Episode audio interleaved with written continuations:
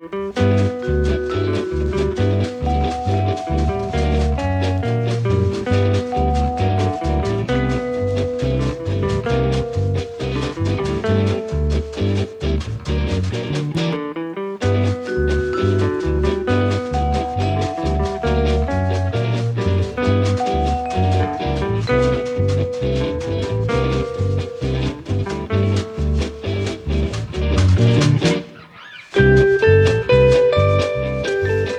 jetzt den Pegel noch ein bisschen hochgezogen auf äh, den Endspurt hier, aber ich glaube, man, kann's, man hat es trotzdem als Titelmelodie erkennen können. Äh, die hat sich ja schon eingebrannt, wahrscheinlich bei dem einen oder anderen ins Hirn. Äh, der Andreas nimmt schon gar nicht mehr wahr, weil er hat gleich mal dazwischen gequatscht, wie auch immer. Herzlich willkommen zur Ausgabe 49 B. B. Genau, total ungewöhnlich, weil ähm, wer uns aufmerksam verfolgt und mal äh, im Podcatcher seiner Wahl oder wo auch immer nachgezählt hat, müsste eigentlich wissen, dass wir eigentlich schon die Ausgabe mindestens 50 oder sogar mehr haben. Äh, haben wir aber nicht geschafft. Was? Äh, na, haben wir, äh, nein, äh, ich wollte gerade, jetzt war ich gerade mit Gedanken denn? irgendwo anders. Äh, Irgendwas stimmt. Nein, ich habe mir jetzt gerade gedacht, ich bin furchtbar unhöflich, wir sollten erstmal alle hier begrüßen. Genau. Da begrüßen wir zum einen äh, den Markus, der äh, dieses Mal wieder in Flensburg sitzt und eine super Bandbreite hat. Ja, die äh, ist sehr stabil und ich hoffe, ich bin gut zu hören da draußen in der Welt. Moin, moin und Servus. Ja, genau. Nee, du bist super zu hören. Das Bild ist auch super scharf. Also ähm, man erkennt jeden Pickel. Also es ist wirklich HD-Qualität heute. Das ist echt, echt sensationell. Hast du irgendwas Ich glaube geschrieben? nicht, dass da Pickel sichtbar sein können. Ich nehme nämlich die, die Biotherm-Pflegeproduktlinie, die sehr hochwertig ist. Gut, etwas Schleichwerbung. Ja gut, im fortgeschrittenen Alter kommt man da nicht mehr drum rum. Der Markus hat Obwohl ich sozusagen, eine andere Generation bin, Andreas. der Markus hat sein, sein äh, Pick quasi schon vorgezogen.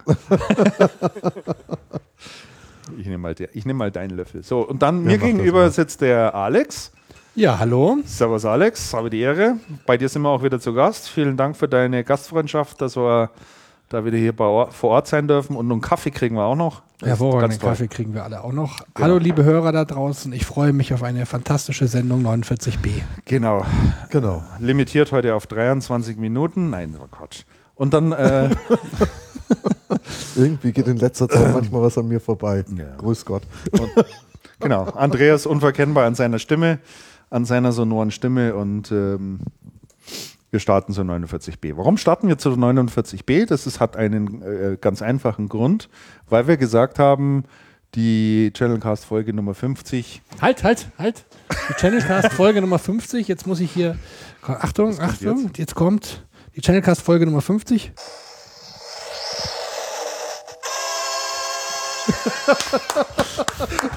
Sensationell. Ja, was ist damit? Ja, die, die. ja, das, war jetzt, äh, das war jetzt großartig. Ähm, die Ausgabe 50 von Channelcast haben wir gesagt, sollten wir unbedingt mal zum Anlass nehmen, uns äh, mit den Hörern zu treffen. Und das haben wir auch vor und das werden wir auch tun. Deswegen haben wir das jetzt ein bisschen äh, nach hinten ge- rausgeschoben, weil es organisatorisch nicht ging. Wir waren ja noch in Bochum zu Gast und äh, haben dann gesagt, okay, äh, ein bisschen Zeit muss man auch noch dazwischen vergehen lassen, damit wir die Möglichkeit haben, die Hörer auch einzuladen. Ähm, heute sollte schon ein Schwung an E-Mails rausgegangen sein. Zumindest habe ich mal meine Kontaktliste bemüht. Die Kollegen werden es sicherlich auch noch tun. Also all diejenigen, die die Einladung drei- und vierfach bekommen, äh, äh, mögen uns das bitte nachsehen. Ja, Aber und Sie dürfen eine davon weiter, weiter Ich dachte, eine davon wahrnehmen. Eine davon wahrnehmen, eine weitergeben. genau. Also, aber auch wenn nur eine Einladung kriegt, darf trotzdem vier Bier trinken. Darf trotzdem viermal Ja. kommen. Genau. Also das äh, Nein, sei- das ist völlig in Ordnung. sei auch mal klargestellt. Und äh, natürlich auch hierüber laden wir ganz herzlich alle Hörer von Channelcast ein. Also jeder, der äh, Lust hat, zu dem Hörertreffen zu kommen, es ist ganz herzlich willkommen. Äh, braucht er auch keine schriftliche Einladung oder sonst irgendetwas. Einfach vorbeikommen. Ich werde die ganzen Detaildaten auch noch bei uns auf die Webseite draufpacken heute. Heute ist übrigens der 29.10., damit auch ähm, diejenigen, die später hören, wissen, ab wann es dann drauf ist. Ich gebe aber schon mal die Grunddaten durch. Wir feiern am 24. November, das ist ein Dienstag. äh, ab etwa 16 Uhr, 16.30 Uhr. Und zwar äh, zeichnen wir in der Öffentlichkeit sozusagen auf. Ja. Ähm, und zwar heißt die Wirtschaft äh, zum Brunnwart und die ist in Schwabing in der Biedersteinstraße. Hausnummer ist mir jetzt gerade empfallen. Weiß es zufällig jemand? Sonst mache ich die Einladung mal auf. Da steht sie auch drin. Moment. Wenn, dann machen wir das jetzt hier schon mal genau. Ach, die habe ich jetzt hier nicht auf dem Rechner. Hast du nicht? Potztausend. Moment, ich suche sie gerade. Naja, du kannst es mal raussuchen. Bieder, Biedersteinstraße in Schwabing. Ähm, da kann man in der Gegend kann man eigentlich auch ganz gut parken. Es ist eine U-Bahn in der Nähe und zwar Genau. die Dietlinden. Ist das die Dietlindenstraße. Dietlindenstraße? Genau. Das ist die U6. Äh, die geht auch vom Marienplatz weg. Äh, kommt man eigentlich ganz gut hin. Parken kann man, wie gesagt, auch. Wir haben einen Nebenraum reserviert. Ähm, alles natürlich auf eigene Rechnung. Ähm, wir haben einen Ehrengast, äh, das wird der Damian Zicking sein, Mitbegründer von Channelcast. Da war ja auch von Anfang an mit dabei. Ähm, und der hat auf alle Fälle schon mal zugesagt, der wird kommen. Und dann werden wir ein bisschen podcasten, so wie wir Lust und Laune haben. Und Ja. dann werden wir natürlich auch den Abend mit unseren Hörern verbringen. Also kommt zuhauf, macht Werbung dafür, ladet Freunde und Bekannte ein, bildet Fahrgemeinschaften, Ja. mietet äh, Autos, mietet Flieger, Genau, ganze Zugabteile. kommt alle. Kommt alle. Kommt alle. Ich gebe die Eckdaten nochmal durch. Ich habe nämlich gerade aufgemacht. Ja, Channelcast äh, Nummer 50, der Jubicast. Am Dienstag, den 24. November 2015, ab 16 Uhr im Münchner Wirtshaus zum Brunnbad, Biedersteinstraße 78 in Schwabing in 80805 München. genau. Die Einladung ähm, gibt es wahrscheinlich dann noch zum Download. Ja, die klar. packe ich zum Download Die rein. stellen wir zum Download rein. Da Mhm. steht auch so ein bisschen so ein paar Eckdaten drin, die wir natürlich im Channelcast 50 auch alle vortragen werden. Machen wir das? Nein, die Hörer können, wir können es von den Hörern abfragen. Zum so, Beispiel ja, ja, könnten wir genau. fragen, ähm, in bislang wie vielen Sendungen wir wie viele Minuten ähm, gesendet haben Ja. Das Genau. ist schon mal. und was wir da getan haben. Das ist schon mal. Ja.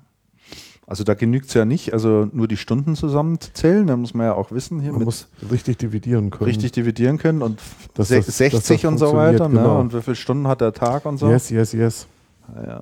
Also, Alles nicht ganz tri trivial. Und wie viele Minuten hat das? Nein, wie viel Megabyte hat die Minute? Wie viel Megabyte hat die Minute? Ja. Das kann man dann, ah, da kann man ja wunderbar Sachen abfragen. Also da kann man die tollsten Rechnungen Aber machen. Taschenrechner sind verboten, glaube ich, ne? Taschenrechner sind streng verboten. ähm, man darf auch nicht auf die, Programmierbare Taschenrechner sind verboten. ganz streng. Ja, ja, ganz streng. Man darf auch nicht auf die Einladung schauen. Ich würde mal sagen, ich würde mal sagen, nachdem unsere Zielgruppe ja hier Händler sind, äh, die können alle den Dreisatz. Das ist Prozentrechnung. Das Im Dreisatz kommt man hier nicht, so, nicht, nicht, nicht gar nicht weiter. Es ist jedenfalls so viel an Audiodateien und ähm, jede Sendung wird ja in vier verschiedenen Formaten produziert. Das weiß ja vielleicht der eine oder andere gar nicht. Also es wird ähm, jede Sendung produziert einmal als MP3. Das ist so der Klassiker, den kennt jeden, kennt jeder. Und in der Ausprägung MP3 in zwei unterschiedlichen Qualitätsstufen, nämlich einmal mit 128 Kilobit pro Sekunde und einmal mit 64 Kilobit pro Sekunde. Ähm, was einfach dazu führt, dass wir zwei unterschiedlich große Dateigrößen haben, nämlich die eine doppelt so groß wie die andere.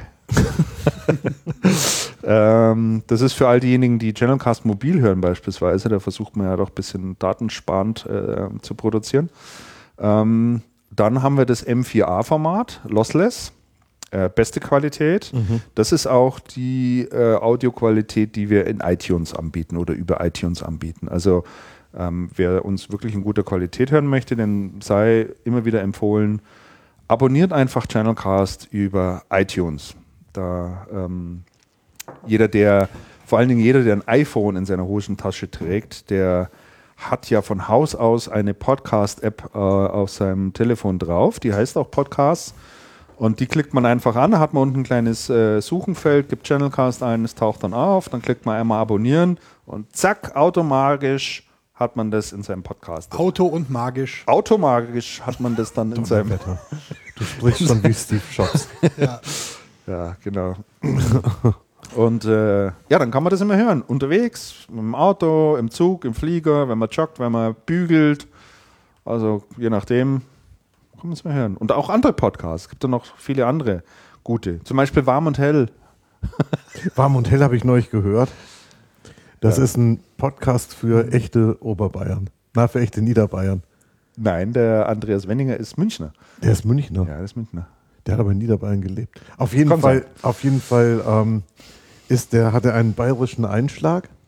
Und ich finde das wirklich charmant. Das hat mir echt gut gefallen. Also die Aussagen dazu sind unterschiedlich. Ich hatte vor wenigen Tagen mit Frank Röbers gesprochen. Äh, da kommen wir heute auch noch drauf, Markus, ähm, zu dem Thema. Und äh, der hatte gesagt, ja, das ist, äh, muss man schon gewöhnt sein, ne, der, das Bayerische. Also ich finde es auch Der toll. Röbers hat kein Wort verstanden. Die haben über Jahrzehnte zusammengearbeitet. Mhm, Na, da wird einem vieles klar. Das lasse das lasse ich jetzt mal so unkommentiert stehen. Für euch auch. Ja. Ich sag dazu gar nichts. Sind wir schon bei den Personalien? Es scheint so. nee, nee, wir sind ja nicht bei den Personalien. Aber mit denen können wir natürlich auch ähm, anfangen. Also zum Hörertreffen haben wir ja soweit alles. Ja, Ja, Audio, Audiodateien wollte ich noch, weil, Audiodateien wollte ich doch noch zu Ende führen. Also jedenfalls genau, ja. äh, vier verschiedene Formate. Und wir haben ähm, so viel produziert mittlerweile, dass das eine Größe hat, die mich gezwungen hat, den Provider zu wechseln. Weil wir hatten früher bei Host Europe ähm, unseren Platz und äh, da hatte ich irgendwie 10 Gigabyte frei an Speicherplatz. Es hat hint und vorne nicht mehr gereicht und ich habe dann jedes Mal äh, noch ein Gigabyte dazu gekauft für horrendes Geld und dann irgendwann haben wir gedacht, nee, ich suche mir jetzt mal irgendeinen Hoster, der unlimi unlimitiert Speicherplatz anbietet. Der ist auch gefunden und da sind wir jetzt auch zu Hause und können noch die nächsten 20 Jahre äh, podcasten. Ja. So. Also, dann schauen wir mal hier unseren, in unsere Themenliste. Was haben wir denn? Ja, wir fangen mit den Personalien an. Eine, die schon ein bisschen älter ist, aber nichtsdestotrotz äh, auch sehr interessant, weil es nicht allzu, vor, allzu oft vorkommt, dass ein Vertreter aus der Industrie äh, in den Handel geht oder in den Channel geht. Ist, ähm, ja, kommt eher selten vor, würde ich mal sagen. Äh, und geht auch im Übrigen nicht immer gut. Geht also nicht immer gut. muss man auch, muss man auch nochmal sagen, auch da gibt es einige Beispiele. Äh, da fiel mir zum Beispiel ein, wie hieß der von IBM, der ins Systemhaus ging und dann zu Dell? Jürgen Renz. Der Jürgen Renz, genau. Jürgen Renz ist zu Bechtle. Bechtle? Auch Bechtle gegangen. ne? Bechtle gegangen, Ja. ist nicht ganz so gut gegangen Ja. und ist jetzt bei Dell. Geht Genau. deutlich besser. Ist auch schon Richtig. seit Jahren bei Dell. Dann gibt es aber Beispiele wie Oliver Schallhorn. Kam Oliver von Schallhorn Magirus kam von- zu Fritz Matschel und ich meine, er war vorher IBM. Der oder? war vorher bei IBM. Ja. ja. genau. Kann gut gehen, muss. Muss nicht. aber nicht, ganz genau. Absolut. Bei dieser Absolut. Personalie ähm, hoffen wir natürlich, dass es gut geht, weil äh, es handelt sich hier um Thilo Huis. Und Thilo Huis kommt von Lenovo und hat dort ähm, PR-Arbeit gemacht. Genau, oder? Öffentlichkeitsarbeit. Öffentlichkeitsarbeit und Kommunikationschef, würde ich mal sagen. Genau. Und ist vor nicht allzu langer Zeit ausgeschieden Mhm. und ist aufgeschlagen jetzt vor zwei Monaten oder sowas bei der Bechtle. Genau. Und ich habe es über, also ich habe es auf ähm, tatsächlich auf Xing gesehen, weil, weil mich auf Xing, ich habe Xing aufgemacht und Thilo Ruiz lacht mich an und ich denke mir so, hm, kenne ich, Bechtle, komisch, neu und tatsächlich, ich hatte das überhaupt nicht mitgekriegt. Ähm, ich muss korrigieren, ich glaube, das ist sogar schon deutlich länger als zwei Monate her. Das war ich im Sommer Ist das so? im Sommer, als er ganz frisch angetreten war, mehr oder minder frisch angetreten war bei Dechtle, hatte ich mit ihm schon mal gesprochen. Ja. Er macht dort jedenfalls Leitung Marketing und Portfolio-Management äh, bei der Bechtle AG. Und da fragt man sich natürlich immer, hä, wie, was, Portfolio-Management? Was soll so das ein eigentlich großer Laden bedeuten? Wie Bechtle muss das Portfolio managen. man muss das natürlich mal aus dem Kontext heraus sehen. Bechtle ist ein Man sollte immer das Unternehmen. Portfolio managen, wie ich Absolut. finde. Ja, ja, absolut. natürlich. Äh, man muss das natürlich mal aus der Hinsicht sehen. Äh, Bechtle ist natürlich ein Unternehmen, das ähm, vor allen Dingen durch viele Zukäufe groß geworden ist. Also sie haben ja wahnsinnig viele äh, mittelständische und kleinere Systemhäuser übernommen, ganz regional. Und dort sitzen ja zum Teil heute noch die Geschäftsführer drin, die den Laden früher inne hatten. Und ähm, von daher hat auch jedes einzelne Bechtlehaus in jeder Region eine eigene Vorstellung vom Thema Marketing. Muss man so zu sagen. Und, Und ich schätze mal auch vom Thema Portfolio. auch vom Thema Portfolio. Ja, was haben wir im Das unterscheidet sich schon was haben wir im Angebot, was, was bieten wir unseren Kunden an? Äh, da gibt es natürlich regional sehr stark schwankende Untersch äh, Angebote. Und mit einer der Aufgaben von Thilo Höß wird es eben sein, mal so äh, eine Linie reinzubringen, sagen wir es mal so. Ja, also das wird einer seiner Aufgaben sein. Die zweite Aufgabe ist, und ähm, ich glaube, da kann der Alex ein Stück weit ein Lied davon singen, weil es ein, äh, ein weiteres großes Systemhaus gibt, äh, das das äh, vor einigen, naja, ich glaube zwei Jahren ungefähr angefangen hat, äh, nämlich das Thema Content auf die Seite zu bringen, also einen eigenen Internetauftritt zu haben, wo nicht jetzt nicht nur Preislisten und Produkte stehen, sondern auch Inhalte. Ähm, äh, für die Kunden bereitgehalten werden. Das ist die Cancom. Es gibt neben der klassischen cancom.de beziehungsweise auch cancom.com äh, gibt es noch die cancom.info und mhm. äh, der Alexander Roth und sein Team, äh, ihr seid ja dafür auch, ihr zeichnet ja dafür auch verantwortlich, dass da die Inhalte auf die Cancom kommen. Und das ist ja so ein Trend, würde ich jetzt mal ein Stück weit sagen, ähm, Inhalte auch auf die eigene Website zu bringen. Das Ganze nennt sich Neudeutsch Content Marketing. Äh, man versucht also mit guten, hochwertigen Inhalten äh, überhaupt nicht jetzt äh, irgendwelche Inhalte, die in Richtung Werbung gehen oder in Richtung Pressetexte gehen oder ähnliches, äh, sondern mit Ratgeberformaten und ähnlichen, mit Listen, äh, Tool-Empfehlungen und so weiter, ähm, die Leser zu begeistern und idealerweise dann ein sogenanntes Lead daraus zu generieren ja. oder einen Download zu erzeugen oder wie auch ja. immer, um dann äh, in dem Kunden irgendwann mal habhaft zu werden. Ja, genau. Aber da kennst du dich ja, genau, bist da du der Spezialist. Das klingt jetzt alles so theoretisch. ähm, praktisch sieht es so aus, dass man natürlich nicht einfach irgendwie hofft, dass man durch Content Leads generiert, sondern man, man trackt ja quasi. Also man, man, man kann, zum einen kann man flexibel auf alle Themen des Markts reagieren ähm, ähm, auf jede Art, erdenkliche Art und Weise, für jede Zielgruppe, auch individuell. Die Masse des Contents macht es ermöglicht, der Raum, der ja oft auf einer Webseite beschränkt ist. Ähm, und das ist das eine. Das andere ist natürlich, dass man trackt, was man denn, äh, wie denn das Leserinteresse ist auf den, zu den jeweiligen Themen und auch wie die Verweildauer ist und diese ganzen äh, Geschichten. Und dadurch kriegt man natürlich ähm, Erfahrungen über sein eigenes Go-to-Market-Modell und man kann auch gleich schauen, ähm, wie die Angebote, die man quasi passend zu diesem Content mit anbietet, äh, wie man die eben anpassen kann, dass die eben ähm, ja zu, auch zu Leadmaschinen werden und zwar in der Form, dass man sagt, das sind ja Leads, die die Leute gerne dort lassen. Also sprich, äh, eine, ein ganz klarer, deutlicher Weg äh, vom komplexen Angebot, was ja jedes Systemhaus hat, ob klein oder groß, ähm, hin zu einem ganz konkreten Go-to-Market-Modell, wo man ähm, Erfahrungen macht über seine Angebote und auch dort eben entsprechende, wie man so schön sagt, Honeypots aufstellt, die automatisiert laufen, dass man nicht mehr so viel in proaktiven Ver mhm. Vertrieb stecken muss, sondern in automatisierten Vertrieb. Und äh, ja, da war Cancom definitiv Vorreiter, äh, was dieses Thema anging. Sie, viele ziehen inzwischen nach. Ich sehe auch vieles, was nicht so gut gemacht ist, aber was gut gemeint ist. Und, ja, ähm, das ist ja immer so. Ist die Cancom zufrieden damit? Die Cancom ist sehr zufrieden damit. Wir machen, ähm, wir bauen es ja immer weiter aus. Also mhm. es werden inzwischen über dieses, über diese Plattform werden etliche WKZs generiert. Mhm. Also sprich, äh, die Hersteller beteiligen sich daran proaktiv. Und ähm, es gibt einige Geschichten, einige ähm, Projekte, wo man wirklich massenhaft Leads generiert, im Eventumfeld, im Download-Umfeld von Whitepapers etc. Es gibt auch einige, wo man feststellt, dass das eigene Angebot vielleicht auch an der eigenen Stelle hinterfragt werden sollte.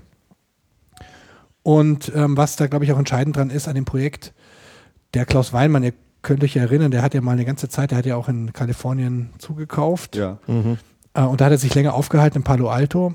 Und wen hat er dort getroffen, der dort auch genau sein Sabbatical in Palo Alto gemacht hat? Den ähm, Diekmann von der Bild. Ah, richtig. Und die mhm. waren zusammen unterwegs mhm. und die haben festgestellt, wir machen eben keinen so einen klassischen Firmenblock, wie das alle machen, sondern wir machen ein modernes, innovatives ähm, Kommunikationsprojekt. Das ist ja quasi auch nur die Basis für viele andere Kanäle auf Twitter, Facebook und Co., aber eben auch äh, auf den Content, den man eben auch messen mitnimmt oder den man eben äh, auch auf der eigenen Webseite an vielen Stellen einbindet. Mhm. Das heißt, wir machen dann wirklich ein einen flexiblen Kanal daraus, auch einen sehr modernen und äh, gehen also weg von diesem klassischen, biederen Blog-Look. Und das hat er auch mit dem Heinrich Diekmann um, gemeinsam auch so beschlossen und äh, hat da mit mir jemanden gefunden, der das auch begeistert umgesetzt hat und seine eigenen Ideen eingebracht hat. Mhm. So war das der Hintergrund des Projekts. Und da ist jetzt natürlich das Haus, hat das natürlich wirklich extreme ähm, Vorsprung vor vielen anderen Wettbewerbern, insbesondere in dem Kontext äh, der WKZs, dass die Hersteller da total begeistert davon sind. Genau, und ähm, genau auf dieses Thema, Alex, hatte ich den, äh, den Thilo Hüsner natürlich auch angesprochen und sage, was ist so eine ihrer Aufgaben äh, bei der Bechtle? Und ähm, da kam natürlich auch, äh, man höre und staune, das Thema Content Marketing äh, zur Sprache. Also wir können auch davon ausgehen, dass Bechtle in dem Bereich einiges äh, plant. Und insgesamt geht es dann um das Thema, ich glaube, man kann es so umschreiben, Customer-Centric Websites, also dass man Webseiten schafft, äh, die kundenzentriert sind, äh, wo man Kundenansprache auch klar macht mit guten Inhalten, ähm, ja, sogenannte Call to Action auslöst, also dann auch versucht, die äh, mit den Leuten einfach in Kontakt zu kommen und dann äh, die letztlich auch als Kunden zu gewinnen. Also das wird, äh, da bin ich schwer davon überzeugt, einer der ganz großen Trends werden in den nächsten Jahren. Da sind wir gerade gerade mal am Anfang. Das ist ein riesiger und Ja. ganz gewaltiger Markt und äh, man kann nur alle Systemhauschefs auch äh, mal ein bisschen sensibilisieren für das Thema, mal ihre eigene Webseite wirklich anzuschauen. Es genügt heute eben nicht mehr, ähm, wir über uns und äh, unsere toll, unsere drei besten Angebote. Äh, das hüpft einfach zu kurz. Da gibt es mittlerweile webtechnisch ganz tolle Sachen, die man machen kann auf dem ganzen Aufbau. Äh, sogenannte One-Pager, also wo die Kunden dann nicht verloren gehen können auf so einer Webseite. Und ähm, ja, da werden wir, denke ich, auch mal so regelmäßig wieder mal ein bisschen so berichten, was sich da so tut draußen in der Weblandschaft. Äh, da haben wir, denke ich, alle ganz guten Einblick und auch ganz gute Erfahrungen damit und da können wir das Wissen einfach auch mal ein bisschen teilen und auch mal sagen, wie man sowas macht und wie man so ein Projekt angeht und was es vielleicht auch kostet und äh, damit man da mal ein bisschen eine Einschätzung gibt, weil wir verstehen uns natürlich auch immer als Ratgeber. Ne? Tun wir absolut. Genau, also äh, der Thilo Huis bei, bei Bechtle. Das war die erste Meldung. Dann haben wir äh, eine, ja, fast schon Doppelmeldung, hätte ich jetzt gesagt. Und zwar handelt es sich um ein Unternehmen mit Sitz in Berlin, das äh, in der IT-Branche und insbesondere auch im Channel durchaus äh, einen sehr hohen Bekanntheitsgrad hat, die bei den Channel Excellence Awards von der Channel Partner jahrelang immer auf dem Siegertreppchen standen, ein Jahr mal nicht und da gab es richtig, äh, da, haben, da ist eine Welt zusammengebrochen für die, aber jetzt stehen sie wieder oben. Wir reden hier von der AVM. Äh, AVM bekannt natürlich durch äh, Produkte wie Fritzbox und ähnliches. Ähm, ein deutsches Phänomen, würde ich fast sagen. Ähm, eine, ja. eine tolle Technologieschmiede, äh, immer sehr weit vorne mit ihren, mit, mit ihren Routern. Haben natürlich auch viel OEM-Geschäft mit der Telekom und anderen großen Providern. Aber da gibt es jedenfalls auch ein paar Personale. Nämlich zum einen äh, ist noch jemand an Bord gekommen, das ist der Michael Sadranowski. Der kommt von Vodafone und der wird äh, oder hat dort die Stelle des Vice President Channel Sales übernommen. Ähm, also ziemlich hohe, Stel ziemlich hohe Stellung und der berichtet auch direkt an den Gründer, nämlich den äh, Müller-Albring. Wie heißt der mit dem Vornamen nochmal? Uli. Uli Müller-Albring, ganz genau. Ähm, und äh, ja, eine Etage weiter drunter gab es äh, interessanterweise, und das ist äh, bisher noch nicht so an die Öffentlichkeit gedrungen, ähm, quasi einen Abgang, und zwar ist es der Michael Dobmeier. Das finde ich ganz erstaunlich. Mich Das- traf der Schlag, als ich es gehört habe. Genau, ist auch wirklich ganz frisch die Das war, Information. ganz, das war wirklich ganz frisch. Äh, also ich habe es heute erfahren, erst in um, zwei Stunden vor, vor Channelcast-Aufzeichnung sozusagen. Ähm, ja, hat es alle, glaube ich, ein bisschen gerissen, weil Dobmeier ist quasi ähm, Mr. AVM, zumindest für den Channel nach außen hin Michael gewesen. Dobmeier. Michael war, Dobmeier. War, War ja- absolut, absolut. Ja, Er sagst war, du, ja bei jeder, er war ja bei jeder Hausmesse alleine von, von den Distributoren am AVM-Stand vertreten und war da praktisch das, das Gesicht von AVM äh, an den Channel. Ne? Ja. Also ist seit 2001 ist er bei, bei, bei AVM, hat begonnen bei Actevis und dann äh, kurze Station bei der Netzwerklegende Elsa und dann äh, schon bei AVM gewesen und seit, glaube ich, seit 2000 Ich würde sagen, seit 2000. ist er Leit, Leiter Also, ja. indirekter Vertrieb und seit 2001 ist er bei ist er bei AVM gewesen. Ja. Also fand ich ganz überraschend. Man kann sich das gar nicht vorstellen. Na klar, irgendwann gibt es schon Veränderungen und äh, er war halt dann äh, 15 Jahre da. Ne? Mhm. Genau.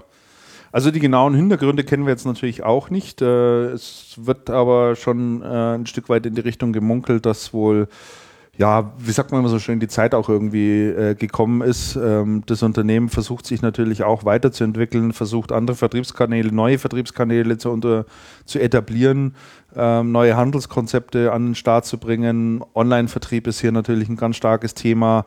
Also da ähm, haben sich ja sicherlich auch viele Chancen ergeben, auch durch das Thema ähm, äh, Routerzwang, ja, nachdem das gekippt wurde. Ähm, oder gekippt wird. Ich weiß gar nicht, wie ist denn eigentlich der aktuelle Stand? Ist schon gekippt oder wird es gekippt? Ich kann es dir nicht sagen. Also es ist jedenfalls ähm, relativ Geht stark in die Richtung. Ja, ja. Es ist jedenfalls relativ sicher, dass das äh, ähm, äh, gekippt wird und die Leute sich jeden Router dran machen können. Dann habe ich natürlich Vertriebskanäle wie die Telekom sicher weiterhin, aber trotzdem bieten sich dort sehr gute Möglichkeiten auch für den Fachhandel und für andere Vertriebskanäle sich da zu positionieren. Und äh, ja, keine Ahnung, entweder ging es zu langsam oder zu schleppend oder die Ideen haben gefehlt, wie auch immer. Jedenfalls hat man sich jetzt äh, von Michael Dobmeier getrennt. Naja, also. Ja, es, es ist halt in so einer langen Zeit, schleifen sich bestimmte Dinge ein und man hinterfragt sie nicht von beiden Seiten. Ja. Und dann, wenn irgendwer mal hergeht und sagt, äh, sag mal, was machen wir da eigentlich, dann ist das, dann ist, dann gibt es immer interessante Diskussionen mit relativ offenem Ausgang. Ja, das ist wohl wahr. Also Das insofern kann ich mir schon gut vorstellen. Das ist eine sehr lange Zeit. Und in der langen Zeit, das muss man ja auch deutlich sagen, in der langen Zeit hat sich der, hat sich auch der Vertriebskanal erheblich geändert. Distribution ist komplett im Umbruch. Die, die Vertriebskanäle ändern sich. Viele Händler und Systemhäuser überdenken ihre Geschäftsmodelle oder haben das schon getan und haben angepasst. Und ich glaube, das ist schon nicht ganz einfach, dann zu sagen, okay, welche Linie fahren wir und die Linie, die wir fahren, funktioniert doch gut, brauchen wir eine neue und Ja. was, was wird dieses sein? Ja. Wobei es ja immer, wobei es dann- immer die, die schwierige Diskussion auch ist, wenn wir was Neues machen, was passiert mit dem Existierenden? Gibt es da Kollateralschäden, gibt es Kannibalisierungseffekte? Und je nachdem, wie man das einschätzt, können die, können die Meinungen sehr stark auseinandergehen und kann dann auch die, die Vertriebsphilosophie und der Angang sehr stark, Ja. sehr stark auseinandergehen. Und dann muss man halt mitunter auch sagen, okay, passt nicht mehr zusammen oder andere Richtungen sind, keine Ahnung. Ja.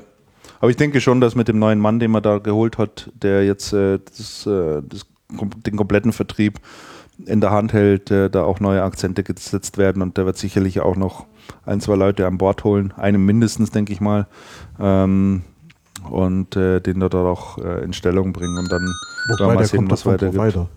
Da kommt schon der Anruf. Piep, piep. Ist das bei uns? Das war, das war mein Telefon, Entschuldigung. Ach so. Ach, okay. Ist übrigens ein, ein AVM-Telefon. Ach so, aha, okay. Ja. Ich, wollte- ich, ich hätte fast schon ge gesagt, du hast Anruf von AVM oder so. Ja, ich hatte auch gerade gedacht, ja. Prompt Anruf von AVM. Nehmen Sie das sofort zurück. Nein, war eine Münchner Nummer. Ich hätte jetzt noch mal rangehen äh, sollen, oder? Der wäre schon interessant gewesen. Ja. Ja, wir hätten gerne mitgehört. Ja, gut, wie auch immer. Naja.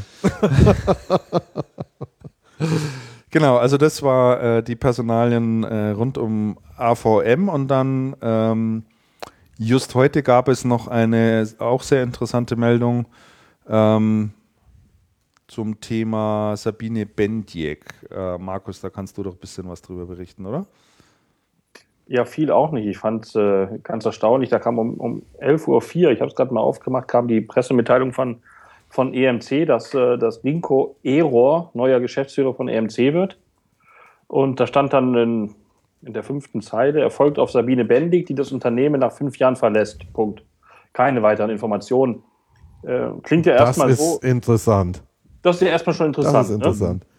Da dachte ich zuerst, auch die, die arme Sabine Bendig, jetzt kurz vor Weihnachten sitzt man auf der Straße.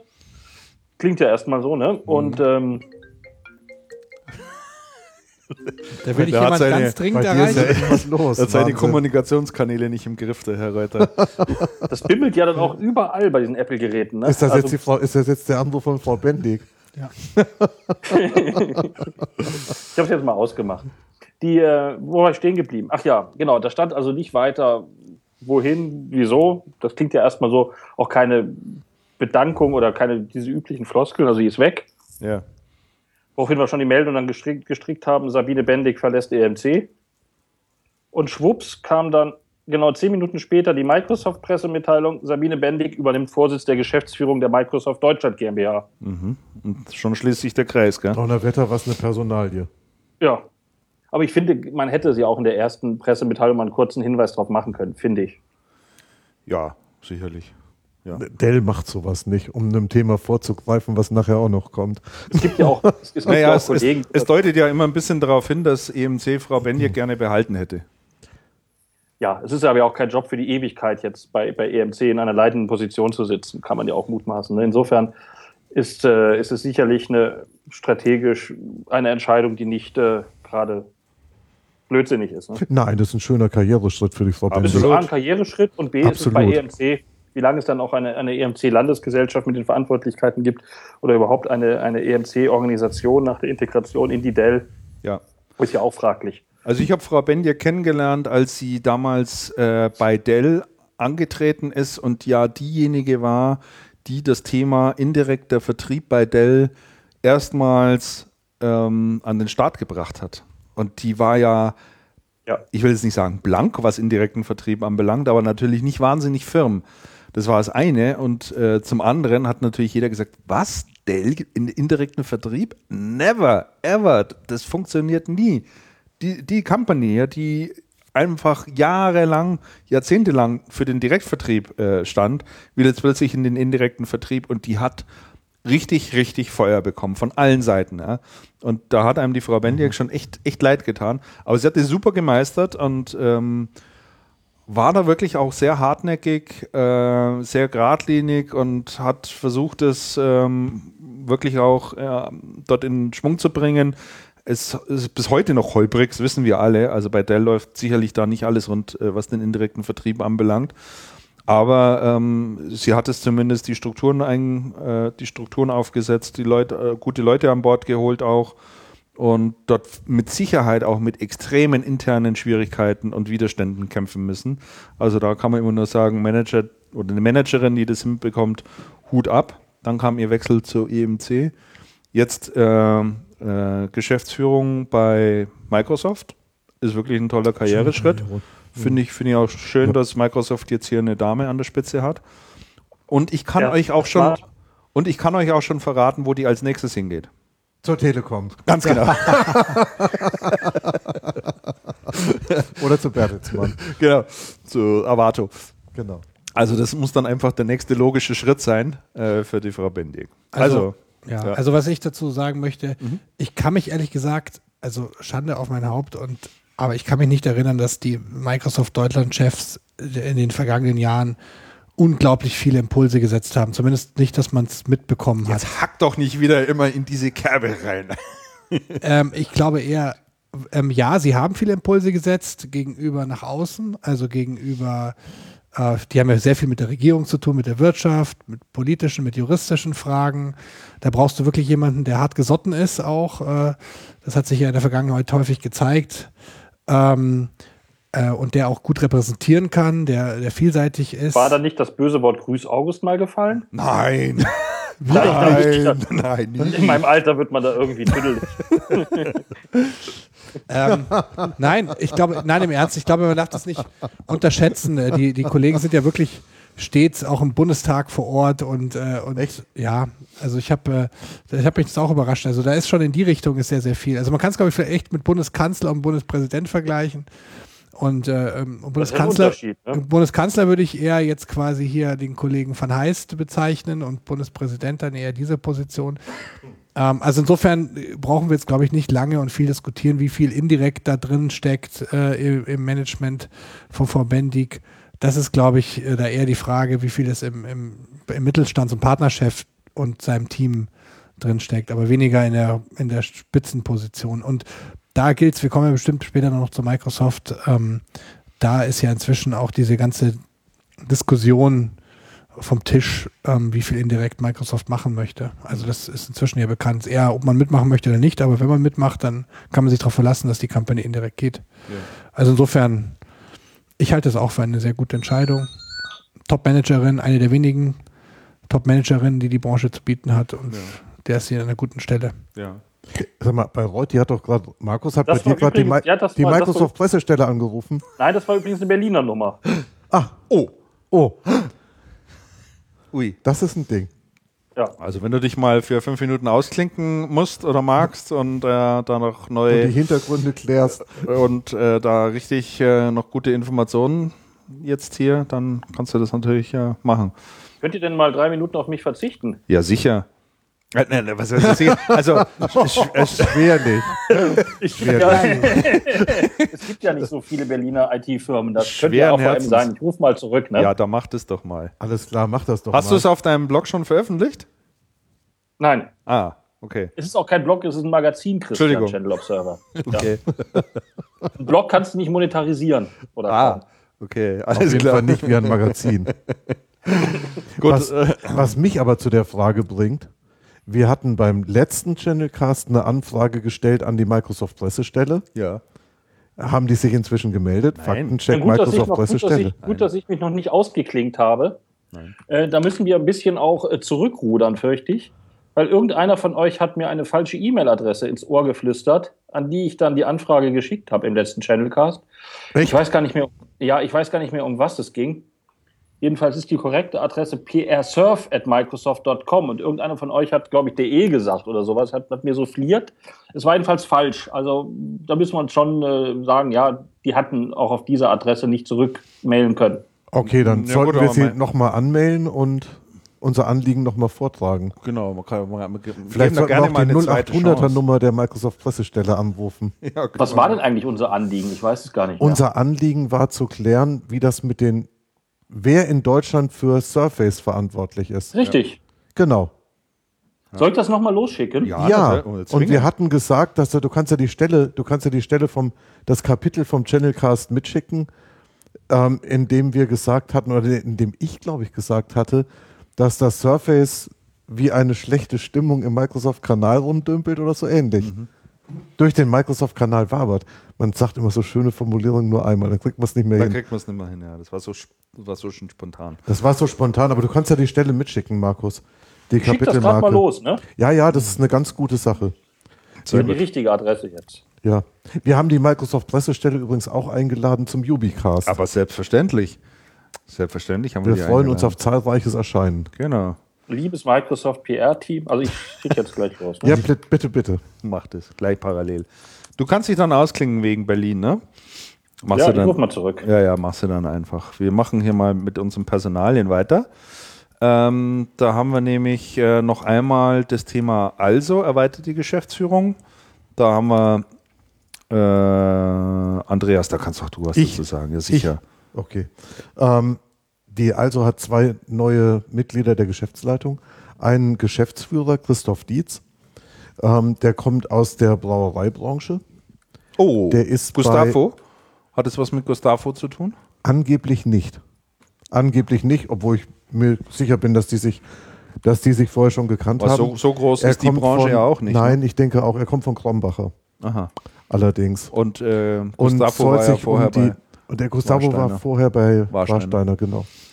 Und der soll sich in erster Linie um die Beteiligungen und Zukäufe kümmern. Mhm. Und als ähm, Mitglied der Geschäftsleitung, also jetzt nicht als Geschäftsführer, sondern als Mitglied der Geschäftsleitung, ist ähm, neu Sabine Hammer. Sabine Hammer kommt von der Also aus Straubing, ist bei der Also schon einige Jahre, war vor der Also bei einem Dienstleister, der ähm, für HP arbeitet, ähm, macht Vertrieb, verantwortet den Lösungsvertrieb bei der Also und verantwortet jetzt als, habe ich so verstanden, Nachfolgerin von Frank Brünte den Gesamtvertrieb Okay. und ist damit auch ähm, Mitglied der Geschäftsleitung. Frank Brünte war das auch. Genau. Ähm, was sich hinter dem Schritt verbirgt, kann ich nicht genau sagen. Ähm, spannend wird das rauszufinden nächste Woche. Markus und ich werden nächste Woche in Soest sein. In Soest ist die Allerheiligenkirmes, zu der er also traditionell einlädt. Und ein Gespräch mit Frau Hammer ist schon avisiert. Oh, sehr gut. Also wir sind, wir sind mal recht gespannt. Die Sabine Hammer, ich habe sie schon ein paar Mal getroffen, aber ich kann nicht sagen, was jetzt ihre Agenda in dem, in dem Zusammenhang ist. Also was man bei der Also sicher sagen kann, ist, ähm, dass ja die Lösungsausrichtung, Solutions heißt das bei ISO, wichtiger wird im Konzern. Und ähm, ich glaube, das Signal, jemanden draufzusetzen, der vorher schon Lösungsvertrieb gemacht hat, auf den Gesamtvertrieb, ähm, ist, schon, ist schon wirklich ein deutliches. Das heißt, wir werden sehr viel stärker in Solutions gehen. Solutions-Vertrieb wird wichtiger, dieses ganze Boxen schieben, heißt bei der ISO Supply, ist zwar wichtig, aber strategisches Ziel ist, ähm, mehr Lösungen zu vermarkten. Und das ist ja vermarktungsseitig auch der deutlich, komplex, kom der deutlich komplexere Ansatz. Ja. Genau. Und ähm, haben wir zufällig äh, irgendwie notiert, es kommen noch jetzt die Geschäftszahlen von der Es kamen Actevis, die? Ges- die Geschäftszahlen, ich habe sie allerdings noch nicht gelesen, sie müssen sehr gut ausgefallen sein. Ja, wobei der Gewinnrückgang natürlich, also das Polster ist jetzt da nicht mehr ganz ist so das groß. so? Ne? Das, ja, ja. Also, weil, weil ich zuerst gelesen ja, hatte, die Restrukturierungskosten mehr, für, mehr, für mehr, mehr Gewinn und nein, mehr Umsatz und höherer Gewinn, wobei die, ähm, wobei die Restrukturierungskosten Weltbild, Logistik, glaube ich, ganz massiv zu Buche schlagen. Absolut, ja. Ich glaube 12, Mil 12 Millionen oder sowas stand da der Betrag drin. Also es war schon ziemlich hoch und äh, meines Wissens nach auch äh, natürlich der, der Grund schlechthin. Gewinnpolster von Also schrumpft, ja. Ich habe jetzt nur den Link gerade nicht da, aber ich muss mir die Zahlen aussuchen. Ich habe sie ähm, zwar schon mal rausgesucht, aber noch nicht, noch nicht detailliert nachgelesen. Mhm. Ja, es ist soweit alles in Ordnung, aber wie gesagt, der Gewinn ist ein Stück äh, geschmälert, aber das ist wie gesagt der Restrukturierungskosten für die also Logistik, die da durchschlägt. Genau. So, und dann haben wir noch äh, letzte Personalien für heute. Ähm, es gibt bei Intel eine neue Doppelspitze in der Geschäftsführung. Ähm, das hatte ich noch gar nicht gesehen, aber da hattest du vorhin. ähm, Ich habe nur gesehen, dass das gibt. dass das Das gibt. Mir, ich bin eben noch drüber gestolpert. Ähm, Intel hat zwei neue Geschäftsführer. Das eine ist jemand, der schon, Moment, Intel, neue Geschäftsleitung. Wir googeln für Sie. Ich habe es dummer, dummerweise eben gesehen, habe ich wieder zugemacht. Wir googeln So. für Sie. Bleiben Sie Christine- dran. Christine Eisenschmidt.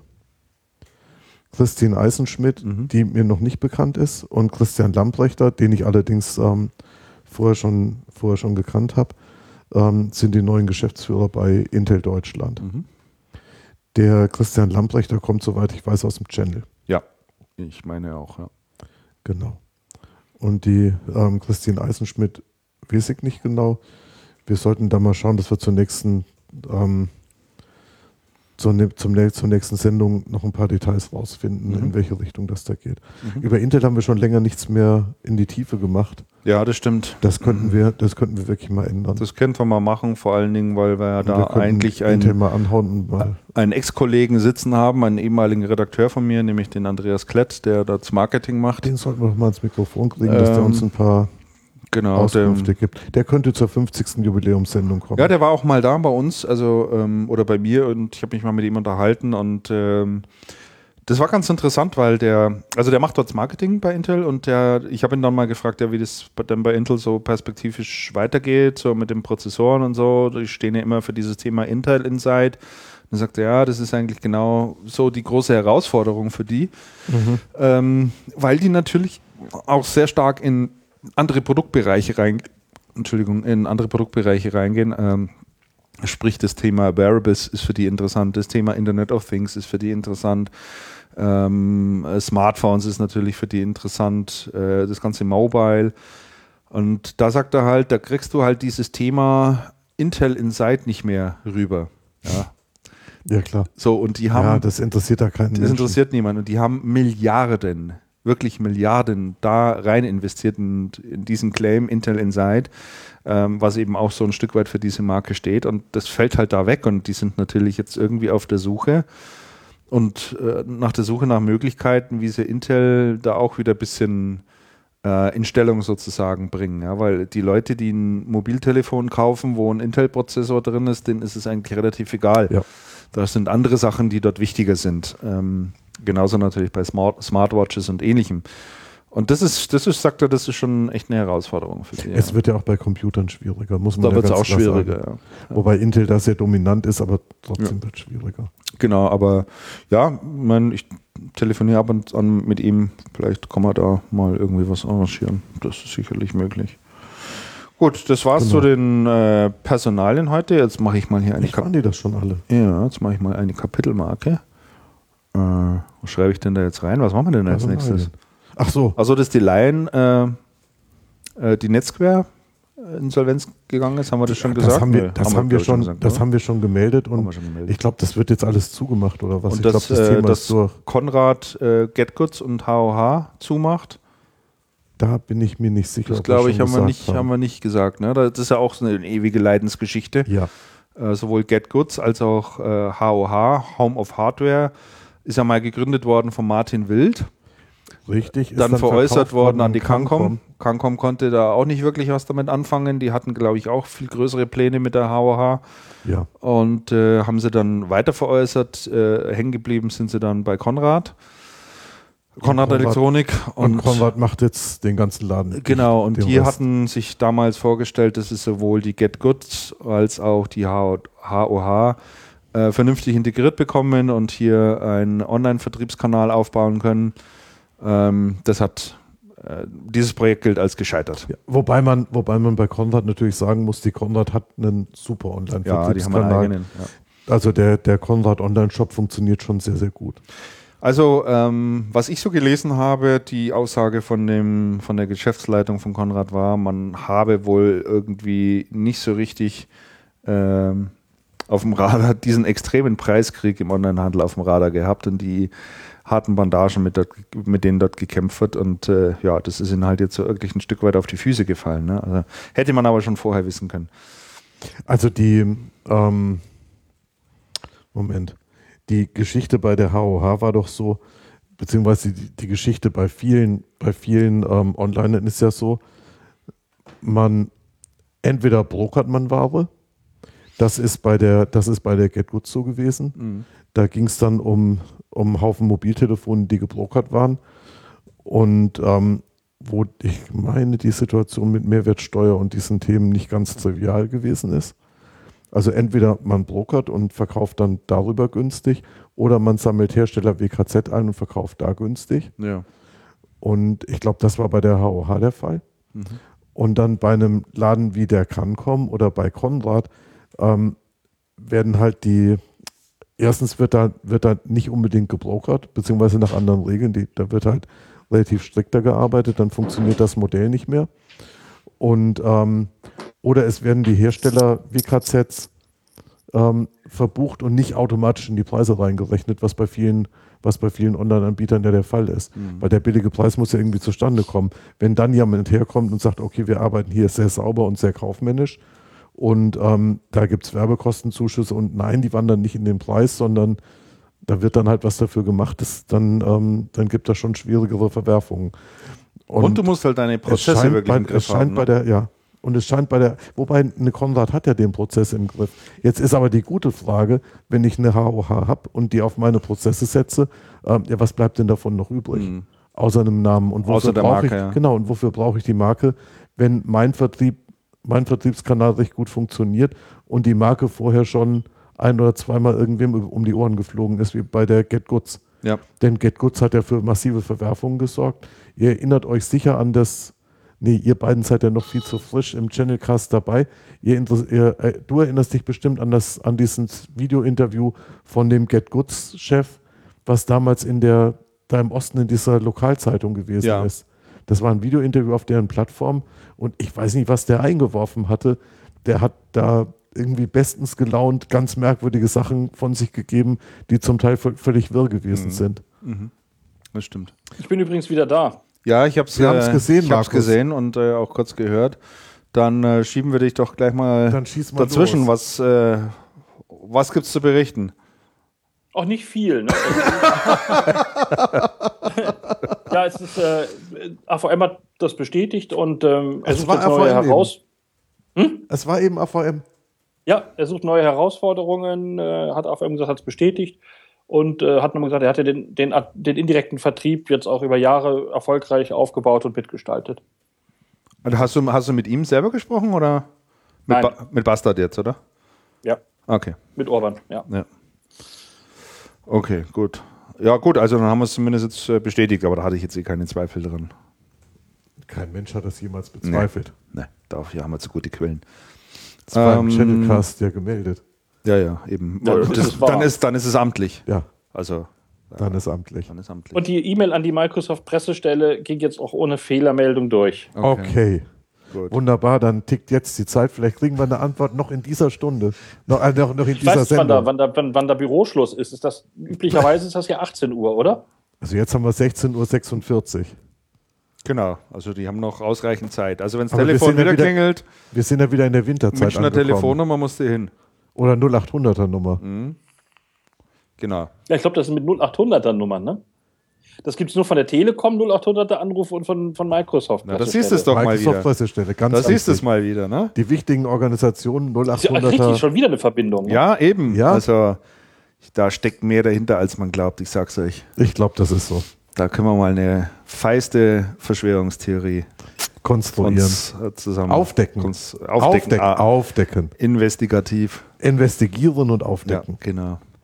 Hatten wir schon gesprochen über den Kauf äh, von Sandisk durch Western Digital? Hatten wir noch nicht. Der war vor zwei Wochen, stimmt das? Irgendwie letzte so, Woche. ne? Letzte Woche. Auf eine Unsumme auch, ne? 19 Milliarden. 19 Milliarden. Nee, Neun- 19, doch 19 19 Milliarden. Milliarden. Ja. 19 Milliarden, Ich richtig. schaue das gern nochmal nach. Nee, nee, das aber- stimmt schon. Das aber stimmt das schon. Ist, aber ich glaube, das waren, Ah, da habe ich mir auch gedacht. Ne? Das ist äh, viel Geld für USB-Sticks. das ist eine Menge Geld für ein paar, für ein paar Das ist jetzt ein bisschen okay. Das ist gut. Das, könnte, das war so gut, das könnte fast der Titel der Sendung werden. Also 19 Milliarden Dollar ist, ist wirklich schon echt eine Hausnummer. Ja. Da fragt man sich natürlich, Warum ähm, das? warum, Warum, warum das, ist dieser Preis so hoch? ja. Also ich meine, eine- das muss doch in, eine- in Zukunft, äh, in Zukunft gerichtetes Geschäft sein, Potenzial, was man da irgendwie erkennt.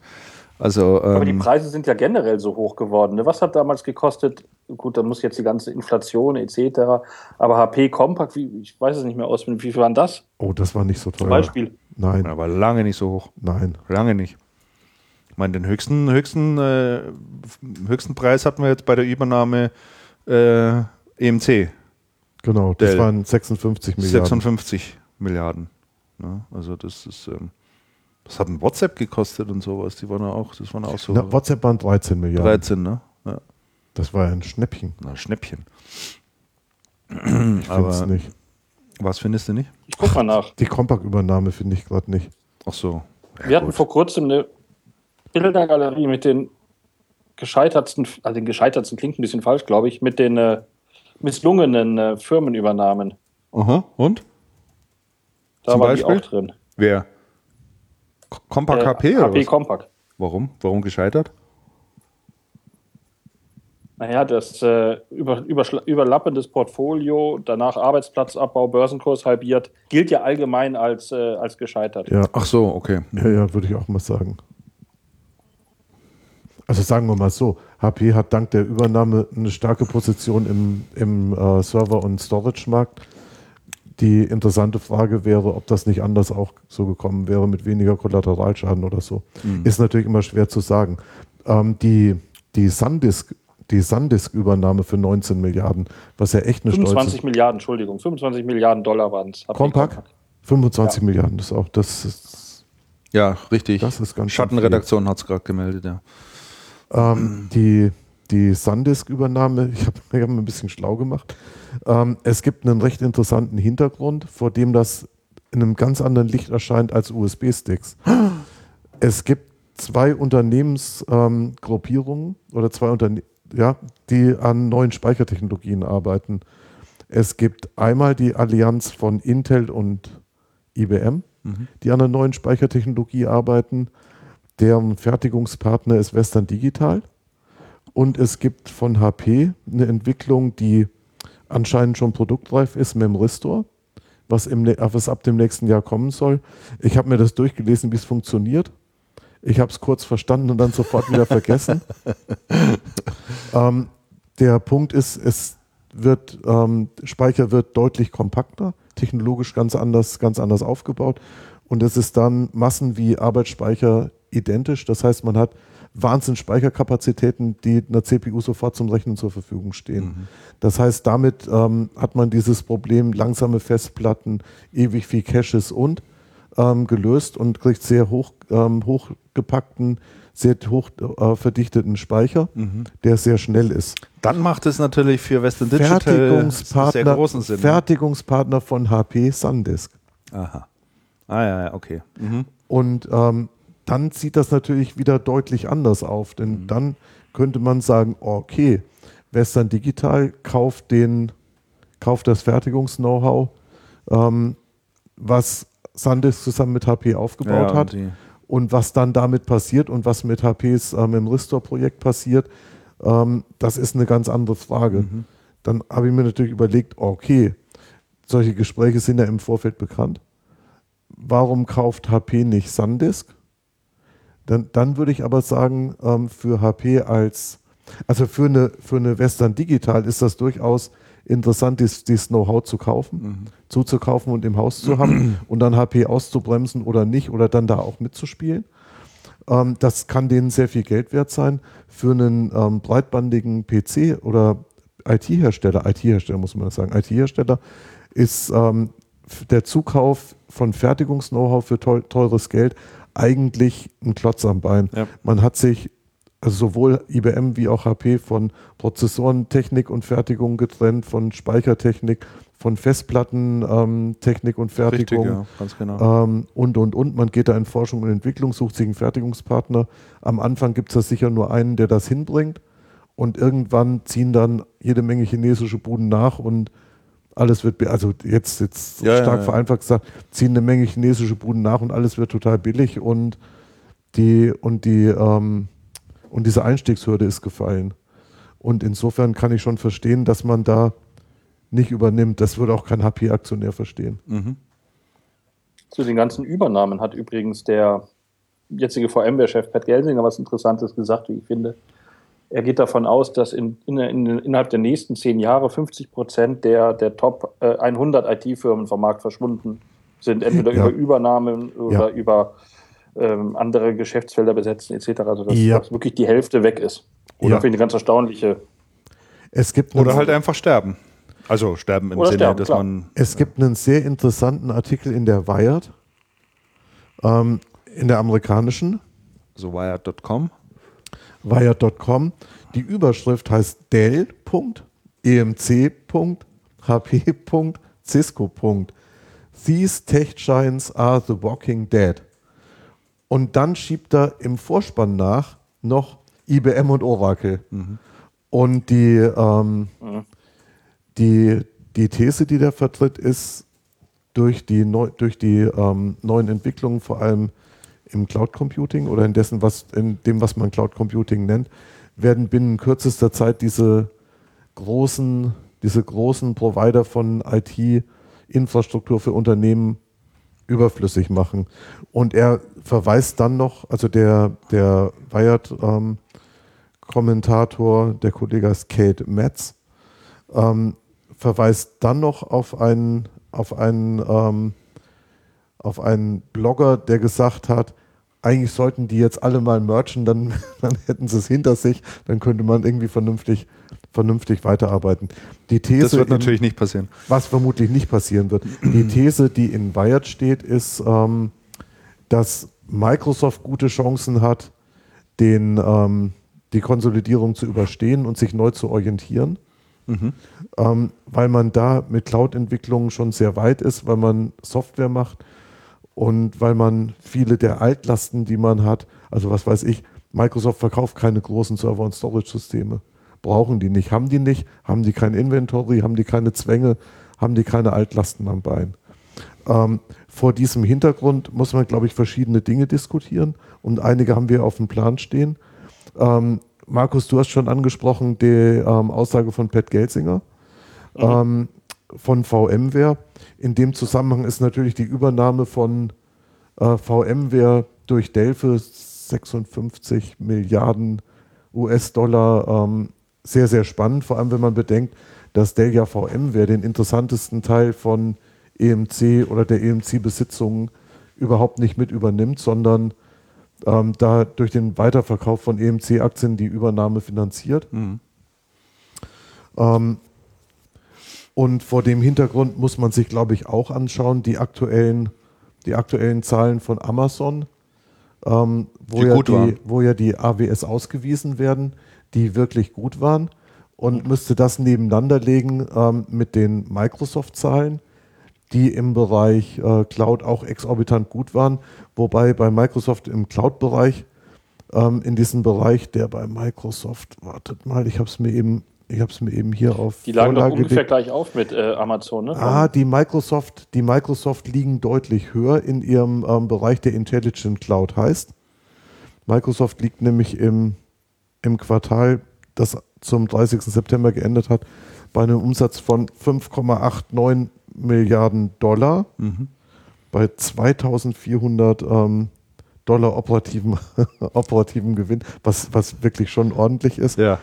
Und eine, ähm, eine AWS liegt bei 2,085 Milliarden Dollar ähm, mit, mit einem Ergebnis von, mit einem operativen Ergebnis von 1, fast 1,6 Milliarden, was, was auch nicht schlecht ist. Bei Microsoft muss man sagen, Microsoft ist deutlich höher, aber bei Microsoft spielt in, das, in die ganze Geschichte auch das Server- und Programmiersprachengeschäft rein. Also Mhm. da hat man Verschiedenes zusammengepackt und das müsste man mal auseinanderdröseln aus historischen Zahlen, wie groß, wie groß da der Anteil wirklich ist und wie weit man da voneinander entfernt ist. Auf jeden Fall muss man sagen, Microsoft hat plötzlich Zahlen in dem Bereich, der sich, die sich echt sehen lassen können. Also wenn man mit Experten ja auch, auch äh, spricht, wird ja auch äh, das Thema Azure sehr gelobt. Also Azure wird erheblich gelobt. dass es ja. eine sehr, sehr gute Technologie sei und man da äh, extrem weit fortgeschritten ist. Und äh, ja, also ich kenne mich da jetzt nicht so aus. Ich bin relativ wenig unterwegs in Azure oder mache da auch natürlich nichts damit. Äh, muss ich mich auf die Aussagen verlassen. Hast du da nähere Informationen? Ja, also die Technologie sei ganz hervorragend. Die hat besten Ruf. Es läuft ja auch schon sehr, sehr viel auf Azure. So ist ja nicht. Also es werden sehr viele Big Data Projekte umgesetzt, sehr, sehr viele Projekte. Ähm, insgesamt das haben wir jetzt auch wieder gesehen im, ähm, auf den Partnerkonferenzen, wo ja viele, ähm, Microsoft geht ja inzwischen sehr stark über konkrete Success Stories in dem Markt, die auf die sie wirklich stolz sein können. Mhm. Große Problematik an der ganzen Geschichte ist natürlich äh, die Geschlossenheit der Microsoft Cloud. Ähm, und äh, ähm, da ist es tatsächlich so, dass das halt einfach insgesamt den Ruf hat, dass es zu sehr ähm, ähm, proprietär ist, wie man in der IT-Fachsprache sagt. Das heißt, äh, das ist kein hybrides Cloud-Modell, kein hybrider Cloud-Ansatz. Hier sei, da bin ich allerdings auch äh, technisch jetzt nicht ähm, der Experte, aber so auf jeden Fall, wie die Experten alle sagen, äh, die AWS deutlich schnittstellenoffener Durchlässiger. durchlässiger, ähm, schnittstellenstärker und würde den Kunden viel mehr, viel mehr Raum für äh, hybride Cloud-Modelle lassen. Mhm. Und wer sich quasi für Microsoft Azure entscheidet, der hat ähm, eigentlich nur zwei, zwei, eine Doppel, eine, zwei Wahlmöglichkeiten. Wahlmöglichkeit 1 ist, das ist dieser typische konservative deutsche Ansatz, der auch seine Berechtigung hat. Man sucht sich ähm, einen SPLA-Partner und kriegt das quasi aus Deutschland gehostet. Ähm, aber hat natürlich den Nachteil, der auf der Hand liegt. Das ist zwar vielleicht möglicherweise gefühlt sicherer ähm, und hat, man hat einen besseren Überblick. Ähm, allerdings äh, die Preisvorteile im Vergleich zur AWS spielt man erst aus, wenn man das weltweite Microsoft Cloud-Netz nutzt. Viele Pa- Microsoft-Partner berichten, dass die Partner erstmal immer, äh, die Kunden immer erstmal, also ein klassisches Beispiel ist Produk ähm, Produktionsanlagen. Hier spielt ähm, also die, die Daten aus, aus die Datenauslese aus Produktionsanlagen. Ähm, ähm, deutsche Unternehmen, die produzieren, die haben halt Maschinen und die kann man, da kann man die Daten auslesen und aus, anhand dieser Datenauswertungen kann man natürlich seine Produktionseinsatzplan, aber auch die Reparatur äh, und die möglichen Fehler und diese ganzen Dinge kann man optimieren. Und da kann man wirklich eine Menge Geld sparen, auch gerade durch Predictive Analytics. Große Big Data Projekte sind Das ist so ein klassisches Projekt. Und das ist aber nicht nur irgendwie was Theoretisches, sondern das ist also was, wo es auch schon im kleineren, also kleineren vielleicht nicht, aber auf jeden Fall im mittleren Mittelstand in Anführungsstrichen schon viele und immer mehr Projekte umgesetzt werden. Man könnte sich auch solche Projekte im Big Data, äh, im, im BI-Umfeld vorstellen. Und äh, hier spielt, hier kommen dann die Azure-Partner ins Spiel. Und die bieten dann entsprechend quasi die Plattform dafür, dass man diese Daten analysiert und alles eben quasi leistungsstark bekommt. Und, ähm, und da sagen die deutschen Produktionskunden natürlich, ja, bitte äh, alle, alles schön und gut, aber bitte deutsche Private Cloud ähm, auf Basis meiner Datenanalyse. Und dann sagen die, ja, wieso, was wäre die Alternative? Ja, das ist natürlich die Microsoft weltweite Cloud. Hier würden wir die auf, diese, auf diese Servercluster weltweit zurückgreifen. Dann sagen die alle, um Gottes Willen, nein, nein, nein. Dann probieren die das aus und sagen, ja super, aber es ist viel zu teuer. Ja, es liegt daran, weil ihr alles dieses super sicheres deutsche ähm, System haben wollt. Also nutzt die Microsoft Cloud weltweit. Wenn ich mich jetzt von Anfang an für Azure entscheide, habe ich diese ganze Thematik nicht als Basis meiner Big Data Analy ähm, Analyse. Beides ist natürlich immer, wirft die Gretchenfrage auf, Deutschland Private Cloud oder von mir aus europäisches ähm, Rechenzentrumscluster oder weltweites. Und Microsoft, ähm, jetzt kenne ich mich eben, jetzt kommt diese Stelle, wo ich technisch quasi in den Rau Graubereich wandere, ist hier quasi, hätte, habe hier Schwächen. Jetzt, wenn ein Microsoft Manager hier sitzen würde, würde er bestimmt das Gegenteil behaupten, aber habe hier Schwächen ähm, in den Schnittstellen, ähm, wenn ich so ein System aufsetze. Also was ich da alles anbinde und ähm, ähm, die SAP-Systeme, die dahinter liegen und diese ganzen Punkte. Und hier sei einfach ähm, Microsoft, ähm, ähm, AWS, Amazon mit seinen 500 Technologiepartnern, die die ja haben, in jedem Bereich Sicherheit, ähm, weiß ich nicht, Service-Systeme, ähm, ähm, Plattform-as-a-Service-Systeme, was da nicht alles dahinter ist, deutlich mächtiger und deutlich günstiger. Also lange Rede, kurzer Sinn, Azure, sehr gutes Produkt, aber wer, da, wer Azure macht, der entscheidet sich für Microsoft und ähm, muss halt ähm, in diese Microsoft Cloud rein und bleibt in einem relativ proprietären System, was nicht diesem Trend entspricht, dass in der Cloud heutzutage alles hybrid stattfindet. Ja. Alex, du warst ja jetzt äh, unlängst auf der Microsoft Partnerkonferenz in Bremen, ne? Ja. Ähm, da, also A, wäre es natürlich ganz mal interessant, ähm, wenn du ein bisschen darüber berichtest, was da so die Themen gewesen sind, aber vielleicht gleich eine Anschlussfrage Ja. äh, zu dem Thema. Ähm, das war ja relativ zeitgleich zu der, zu dem doch wegweisenden Urteil, äh, zu dem äh, sogenannten Facebook-Urteil, nennen wir es mal. Ja, Da gab es ja ähm, Safe Harbor. Die Safe Harbor Geschichte. Diese Safe Harbor-Geschichte mal als Stichwort, äh, wo ja gesagt wurde, also Safe Harbor ist keinesfalls ähm, der Weisheit letzter Schluss ähm, und äh, ist kein Garant dafür, dass die europäischen Datenschutzrichtlinien eingehalten werden. War das ein Thema auf der Konferenz? Wurde da, da irgendwie was drüber gesagt? Weil gerade Microsoft ist ja auch einer der Betroffenen natürlich. Ja, es wurde was drüber gesagt. Erstmal muss man grundsätzlich sagen, dass ich nicht verstanden habe, dass die Branche, das ist eigentlich ein Freudenfest für die Branche, in Anführungsstrichen, für Ja. viele, zumindest in Deutschland, Ja. äh, nicht es in der Form ausgeschlachtet hat, ähm, wie es möglich gewesen wäre. Das hat mich echt gewundert. Naja, ein paar haben es schon gemacht. Da kam dann schon, also just an dem Tag kam, also in meinem Postfach und bei euch wahrscheinlich auch viele Pressemitteilungen rein. Ja, wir haben es schon immer gewusst, hier, wir machen die deutsche Cloud und die deutsche Cloud und rauf und runter. Und da haben die natürlich alle gesagt, kommen Sie zu uns, da sind Sie sicher, ne? Ja. Das sind schon ein paar auf Sch- also Ja, paar ich fand- schon auf ich fand Man also hätte noch mehr draus machen können. Ja, genau. Also fand ich schon. Also gerade jetzt, wo quasi. die Bundescloud braucht man noch. Ja, genau. Also wo der NSA-Skandal ja in die eine Richtung vollkommen gegangen ist, wäre das jetzt eigentlich ein schöner Moment gewesen, auch mal die andere Richtung vorzuschlagen. Ich fand es zu schwach, aber okay. Aus meine, meine Meinung. Mhm. Ähm, Microsoft hat sich sehr politisch korrekt geäußert. Die haben das natürlich mit reingenommen. Das ist natürlich immer so ein heikles, heikles Thema bei Microsoft. In die eine wie in die andere Richtung. Mhm. Sie haben natürlich gesagt, dass sie es begrüßen. Klar. Fragezeichen. Ja. Also sie haben es mit aufgenommen und haben wohl vorher noch kurz abgesprochen auf der Keynote, wie sie es tun Mhm. und haben es halt ein bisschen mit reingenommen, aber haben es sehr zurückhaltend verarbeitet. Ist auch klar, dass sie sind in einer schwierigen Position, was das Thema angeht. Absolut. Also äh, weiß man denn da überhaupt schon, wie das da weitergehen soll bei dem Thema? Also ich, du kannst ja heute ni- nicht guten Gewissens äh, da irgendwie mit einem US-amerikanischen Konzern zusammenarbeiten. Na gut, also die, die Ansage ist die doch, ja, das, was ich halt gehört habe, ist, dass die ganzen ähm, Office 365 Daten jetzt alle wohl nach, äh, nach Irland wandern. Also das ist das, was ich höre. Also künftig wird da ähm, quasi, ich musste immer die Heute-Show denken, die dann sagen, die, die dann halt gezeigt haben, wieso, was heißt das Safe Harbor-Urteil, dann sieht man so ein, so ein ähm, symbolisiertes Großserver-System, wo einer dann einfach von, von ähm, USA abzapfen, von der, von der NSA einfach auf Europa abzapfen umsteckt. also, äh, was soll das? Ähm, also nein, also im Ernst, Äh, ja, die Daten sollen angeblich in, in alle in Irland liegen, autarker Rechtsraum und fertig ist der Lack. Ähm, und das ist jetzt, ich, ähm, ich, ich sag mal, ob da die NSA nicht mehr rankommt, das ist eine andere Geschichte. Aber gut, jetzt die amerikanischen Gerichte, naja.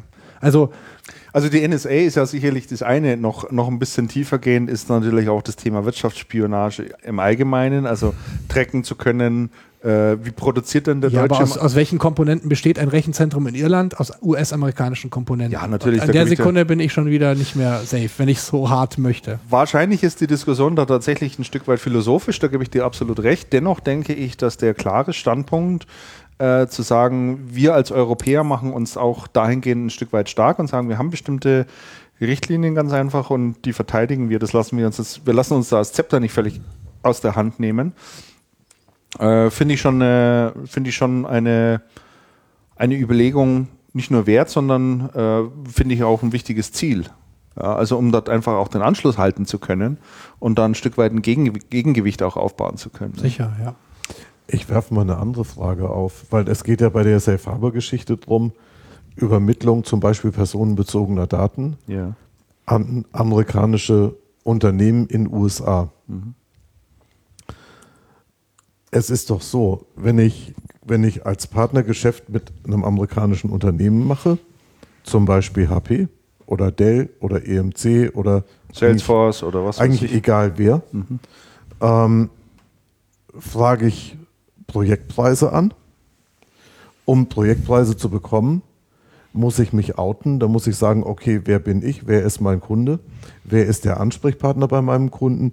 Ähm, ein ganzer Sack voll personenbezogene Daten, die eingespielt werden dann bei Dell, HP, egal, in eine ähm, CRM-Datenbank in USA.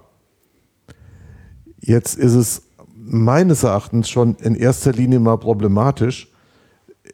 Also erstens ist es problematisch, weil ist eigentlich, ist eigentlich der Ansprechpartner beim Kunden informiert, dass für den Sonderpreis, den er bekommt, seine Daten nach USA überspielt werden, in den sicheren Hafen, Fragezeichen, bin ich mir nicht in jedem Fall sicher. Es wird stillschweigend vorausgesetzt, wie die Praxis ist, weiß ich nicht. Ähm, egal wie die Praxis ist, ist die Übermittlung dieser Daten per se problematisch. Es ist auch die Übermittlung von Partnerdaten in eine amerikanische Partnerdatenbank mit reichlich personenbezogenen Daten, Geburtsdaten, E-Mail-Adresse, Telefon, weiß der Teufel, welche ähm, privaten Details in den Notizen stecken, ähm, erheblich problematisch in dem ähm, Moment, wo es den sicheren Hafen nicht mehr gibt.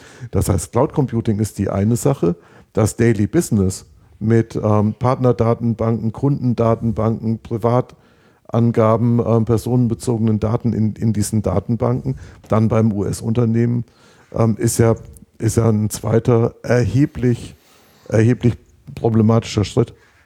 Ja, Ähm, wie, Natürlich ist es problematisch. Wie ist denn das?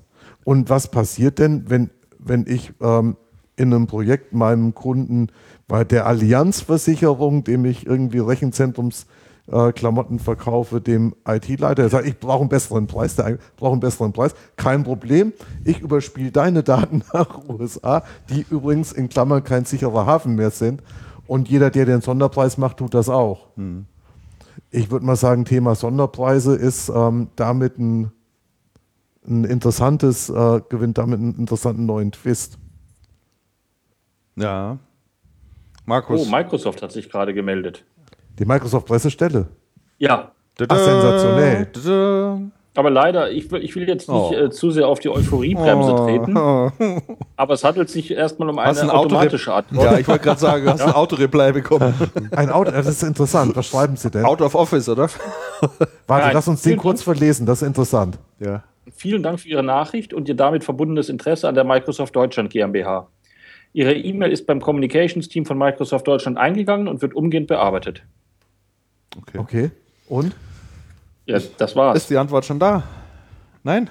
Das war, Das war die Antwort. Ach, Aha. du meinst, ob die umgehende Bearbeitung schon? Ja, Nein, ja. die ist noch nicht Schon gekommen. stattgefunden Ich halte euch hat. aber auf dem Laufenden. Ja, in diesem, in diesem Internetzeitalter geht ja die, gehen die Sachen ist, anscheinend ja, nicht ja. mehr so schnell. Es muss jetzt das ausgedruckt werden. Ja, ne? ich denke, und dann das kommt dann Aktenzeichen drauf. gestempelt, Eingangsstempel, Und dann geht es da. Posteingangsstempel, dann geht es seinen zack Weg, und zack, bis und dann geht es seinen Weg.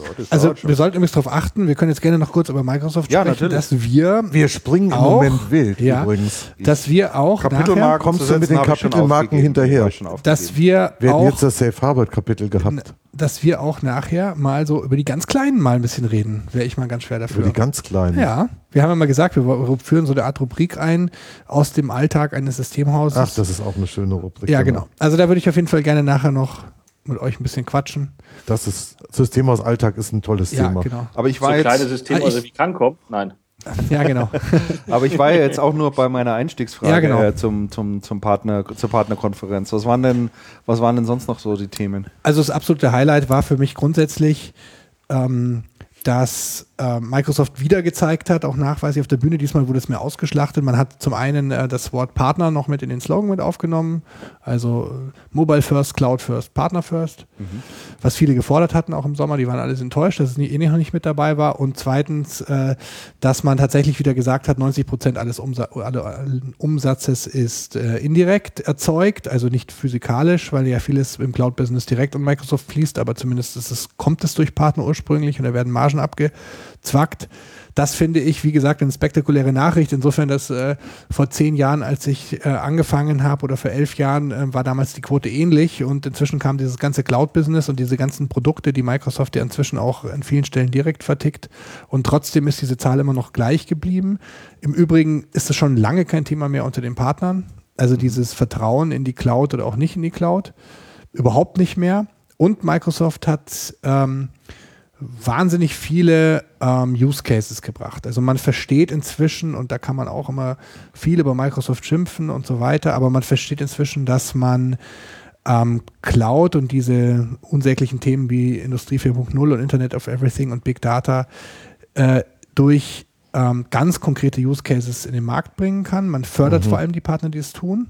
Und ähm, man hat etliche Use Cases zu zeigen. Also eine Session, also es war die Rekordpartnerkonferenz ever. Wir hatten ähm, über 1600 äh, Echt? Besucher, die wir gemeldet bekommen haben. Ja, also ähm. Wahnsinn. Und da war zum Beispiel eine Session, erfolgreicher Cloud-Pitch. Da habe ich mich mal reingesetzt. Das war der Hammer, also erfolgreiche Cloud-Pitche. Ähm, also wie die quasi die Kunden bei Endkunden, die, die, die Partner, die bei Endkunden ähm, gepitcht haben, die ähm, nicht Cloud nutzen, ähm, ins Cloud-Business überhaupt reinkamen. Also wie man quasi so mürrische, in Anführungsstrichen, Kunden da reinbekommt. Der war total voll von oben bis, von oben bis unten. Das wollen sie natürlich alle wissen. Wie Ja. geht das, ne? Und äh, das Wie ist schon, konvertiere ich den Kunden?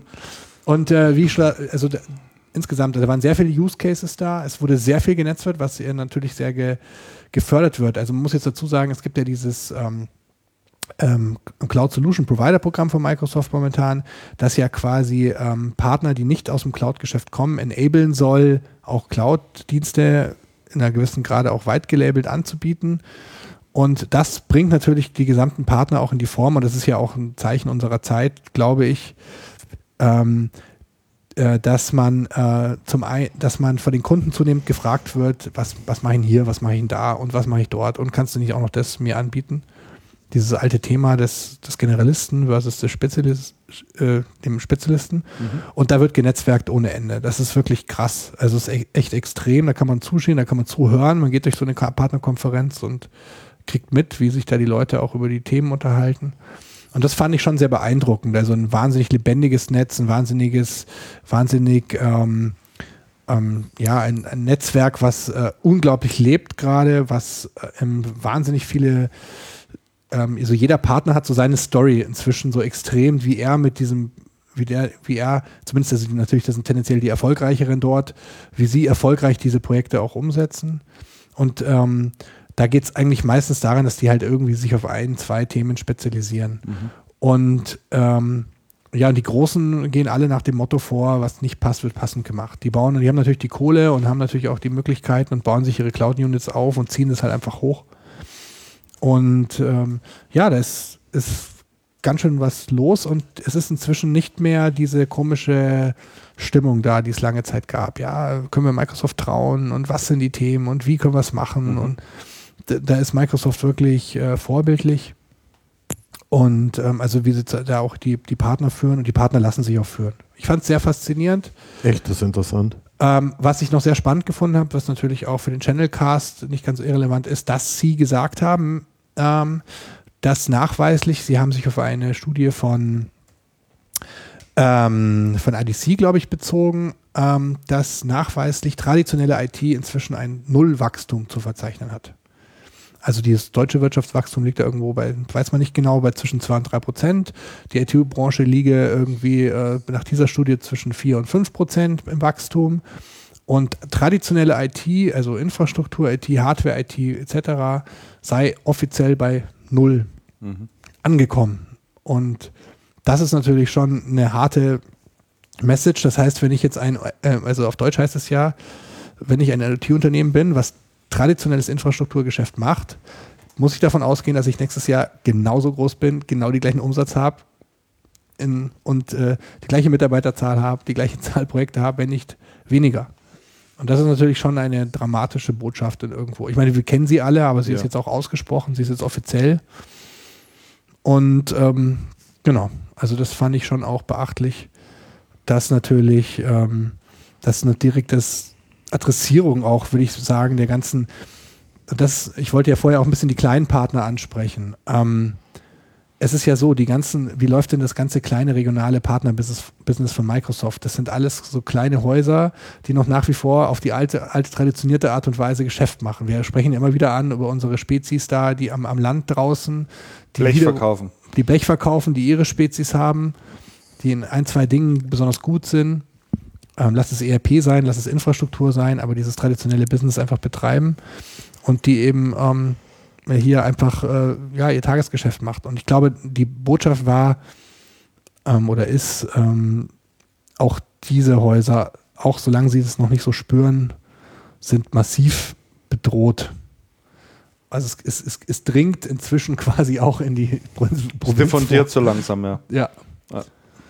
Und ähm, ich muss mir in dem Zusammenhang halt immer an die, ähm, das war auf dem Channel Partner, äh, auf einer eu- eurer Channel Partner Veranstaltungen, ähm, wo Use Cases vorgestellt wurde, da war halt wirklich, äh, da waren Backup-Anbieter, lokale, die äh, auf Cloud-Technologie äh, setzten. Ich weiß auch nicht mehr von welchem Anbieter, ist auch Wurst.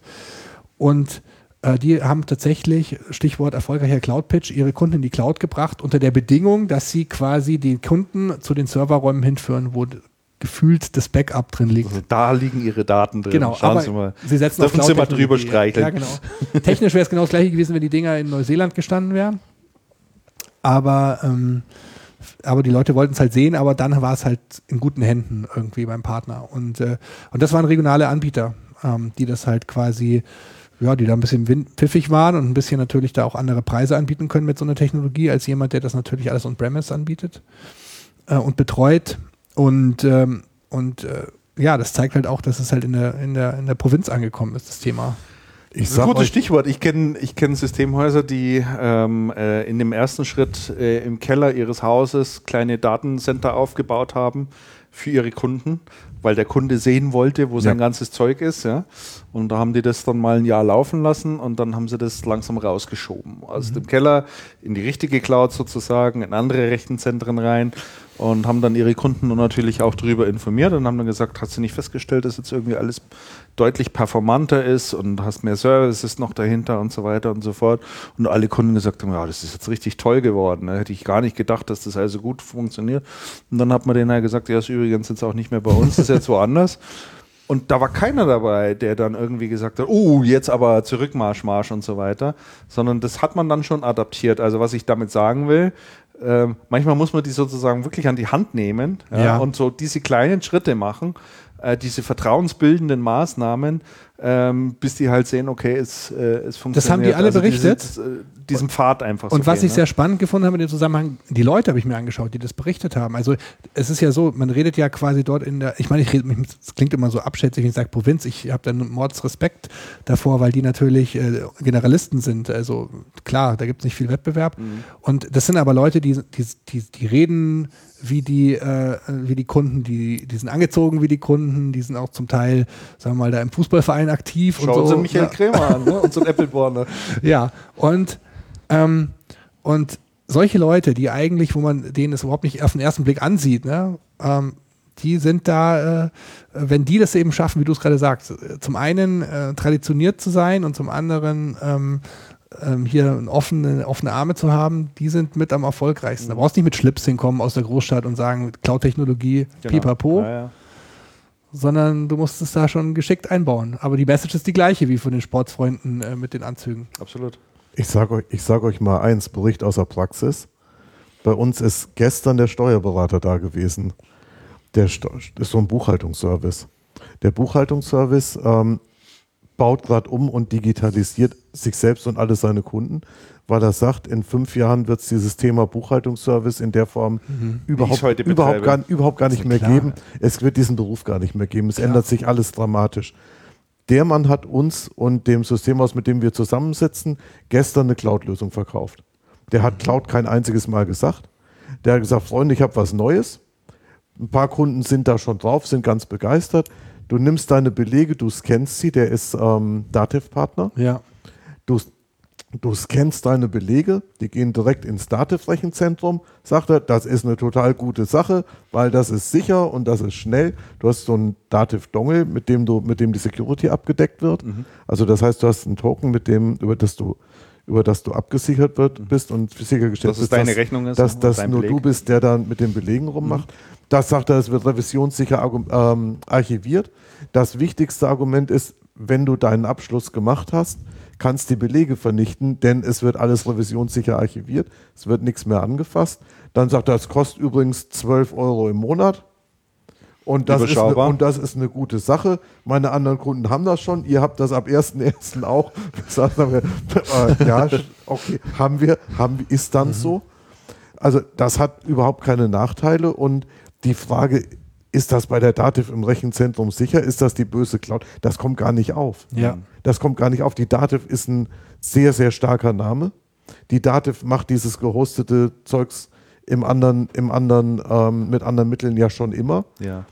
Und ähm, die, Lösung ist, die Lösung ist sensationell gut. Sie erfüllt alle Ansprüche. Ja. Ich habe meine wichtigsten Probleme weg. Interessiert mich, dass das, dass das Cloud. Hätte ich den Steuerberater gesagt, das ist doch das böse Cloud Computing, was du uns verkaufen willst, hätte er gesagt, Cloud Computing habe ich keine Ahnung von.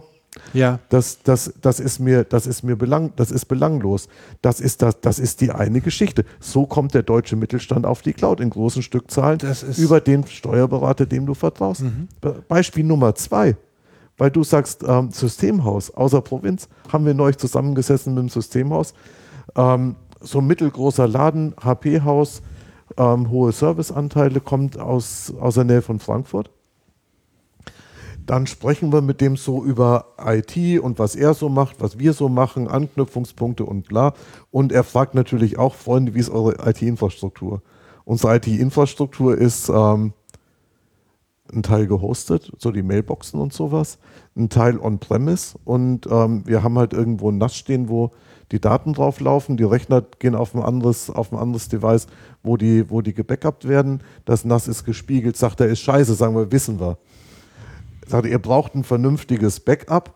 Und sagt er, Jungs, wisst ihr was? Warum schiebt ihr eure ganzen Daten nicht irgendwo ins Rechenzentrum? Dann sind sie sicher verpackt.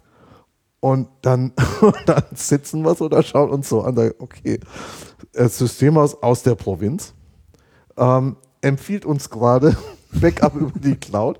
Es ist aber das ist überhaupt total vernünftig. Richtig, es ist aber überhaupt nicht die Rede davon, ähm, Backup-Lizenzen, Server, irgendwas, sondern hey, schiebt sie, schiebt sie in, in es gibt Backup-Angebote in der Cloud zuhauf, sucht ein Das schönes ist raus, der Stichpunkt. Stichpunkt, Ah. Stichpunkt Use Case. Und das ist schon das bist, genau, schon bist du mitten in der Cloud. Deutsche Systemhäuser verkaufen es mittelständischen Kunden, die machen das. Ja. Ah, klar.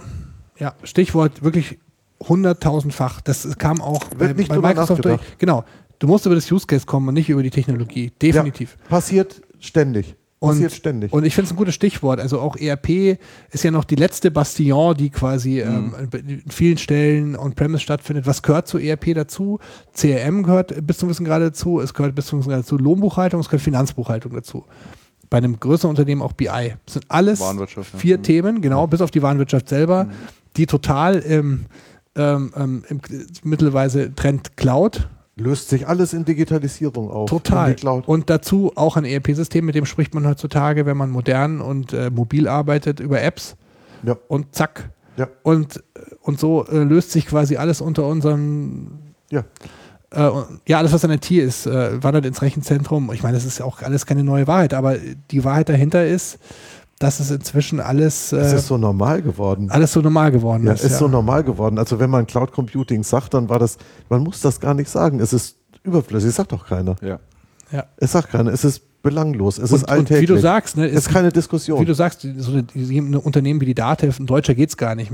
Äh, die äh, arbeitet erfolgreich mit dieser, mit dieser Cloud-Technologie. Und Richtig. das wird aber nicht hinterfragt. Ne? Also Nein, auch deutsche Steuerberater. Wenn dein Steuerberater dir sagt, mach dies und das, hinterfragst du das groß? Glaube nicht. Also vielleicht hinterfragst du das, aber 90 Prozent der Menschen hinterfragen das niemals. Ja. Der Steuerberater kommt gleich nach dem Pfarrer und nach dem Hausarzt. Ja, Ja, wenn der, wenn der das sagt und, und, und das auch empfiehlt, dann ist das so. Dann, dann ist das dann, so, dann, dann ist das quasi das. Gesetz, dann macht man das, ja. Ja.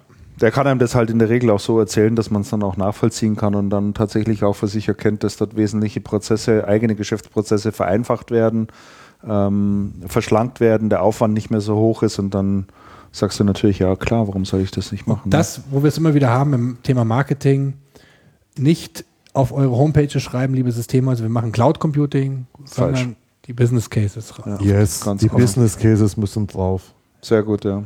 Wir halten euer Geschäft am Laufen. ja. Ist denn der Reuter schon wieder auf dem Klo? Nein, das ist jetzt die Microsoft-Pressestelle wahrscheinlich am Telefon. Nee, nicht Sie haben, Sie haben das Hat- Wort, Sie haben hat das Ich Wort, dachte, wir hören jetzt die Hat Spülung nicht hier. gebimmelt. Sie haben das Wort Grüße August gehört. Ist nie gefallen, dieses Wort. Ich kenne dieses Wort nicht. Herr Ist, Reuter, ist nie gefallen. war es die Microsoft-Pressestelle? Ähm, grüß Gott. Äh, ich guck mal. Also am Telefon waren sie nicht. Nein, es gibt noch keine Antwort. Die Bearbeitung dauert noch. Genau. Jetzt holen wir dich Dafür mal an. Ja, jetzt holen wir dich dafür mal an Bord, grad eine Markus. Blitzmeldung. Eine Blitzmeldung. Was ist die Blitzmeldung? Ja. API und Bytex sind neue Lenovo-Distributoren. Ich habe es eben schon gelesen. Ja. Das ist interessant, können wir auch noch drüber sprechen. Finde ich, finde ich, eine spannende, finde ich eine spannende Nachricht. Wir ziehen aber eins noch vor, Markus. Ähm, du warst unlängst in München, äh, weil du auf einem äh, au- auf dem Tech Data Kongress unterwegs warst. Ach, der Tech Data Kongress war. Wie ist es dir denn dort ergangen? Was waren denn deine Eindrücke? Wir haben uns da ja auch getroffen, Christian. ne? Ja. der Herr Meier versucht sich diplomatisch aus der Affäre zu ziehen. Ich wollte dir jetzt da mal den Vor Vorrang lassen. Jungs, jetzt die Hosen runter. Erzähl. Ähm, Wie äh, war es gewesen? Channel Observer war ja auch Medienpartner vom Tech Data Kongress. Ui. Oh, Oh. Ja. Das heißt was konkret? Frei Ein, essen. äh, Das heißt konkret, du hast einen Aufsteller dort gehabt. du hast ja, einen Stand. aber Ja. das Medienpartnerschaft heißt ja immer, man, man hat da, wir haben, wir sind ja immer dann Nachbarn, ne? Die ganzen, die ganzen äh, Fachmagazine sind ja immer dann äh, mit ihren Ständen dann Nachbarn und trinken Kaffee. Immer ganz Oh, oh, oh, jetzt, Oh, jetzt, Jetzt ist er jetzt, weg. Markus, die. Leitung. jetzt wird gerade die Skype-Verbindung hier, jetzt wird gerade die Skype-Verbindung ein bisschen gest- gestresst. Also du hast irgendwas mit von man trinkt Nach man ist Nachbarn und trinkt Kaffee gemeinsam. Ja, ich wundere mich auch, warum die Skype-Verbindung, die war immer tadellos. Das scheint so, so ein gewisses Zeitkontingent zu sein. ist es. immer Ja, ja, nach einer Zeit wird es immer. Was du jetzt, äh, jetzt im Moment geht es gerade wieder. Wenn es wieder ein bisschen schlimmer wird, dann mach mal eins, dann mach dein Video aus, weil äh, immer ein Thema äh, Upload-Bandbreite ist. Aber ich glaube, im Moment versteht man dich wieder ganz gut. Ich habe ein Video ausgemacht. Ja, Die, oh, ähm, merkst du sofort. Merkst du sofort, ja. Okay, guter erzähl. Tipp, Mhm. ja. ja. Also mit dem Kaffee trinken hat man noch gehört. Naja, wir, wir, wir Magazine sind dann da immer Nachbarn und trinken zusammen Kaffee und äh, ja, es ist ja auch ganz nett.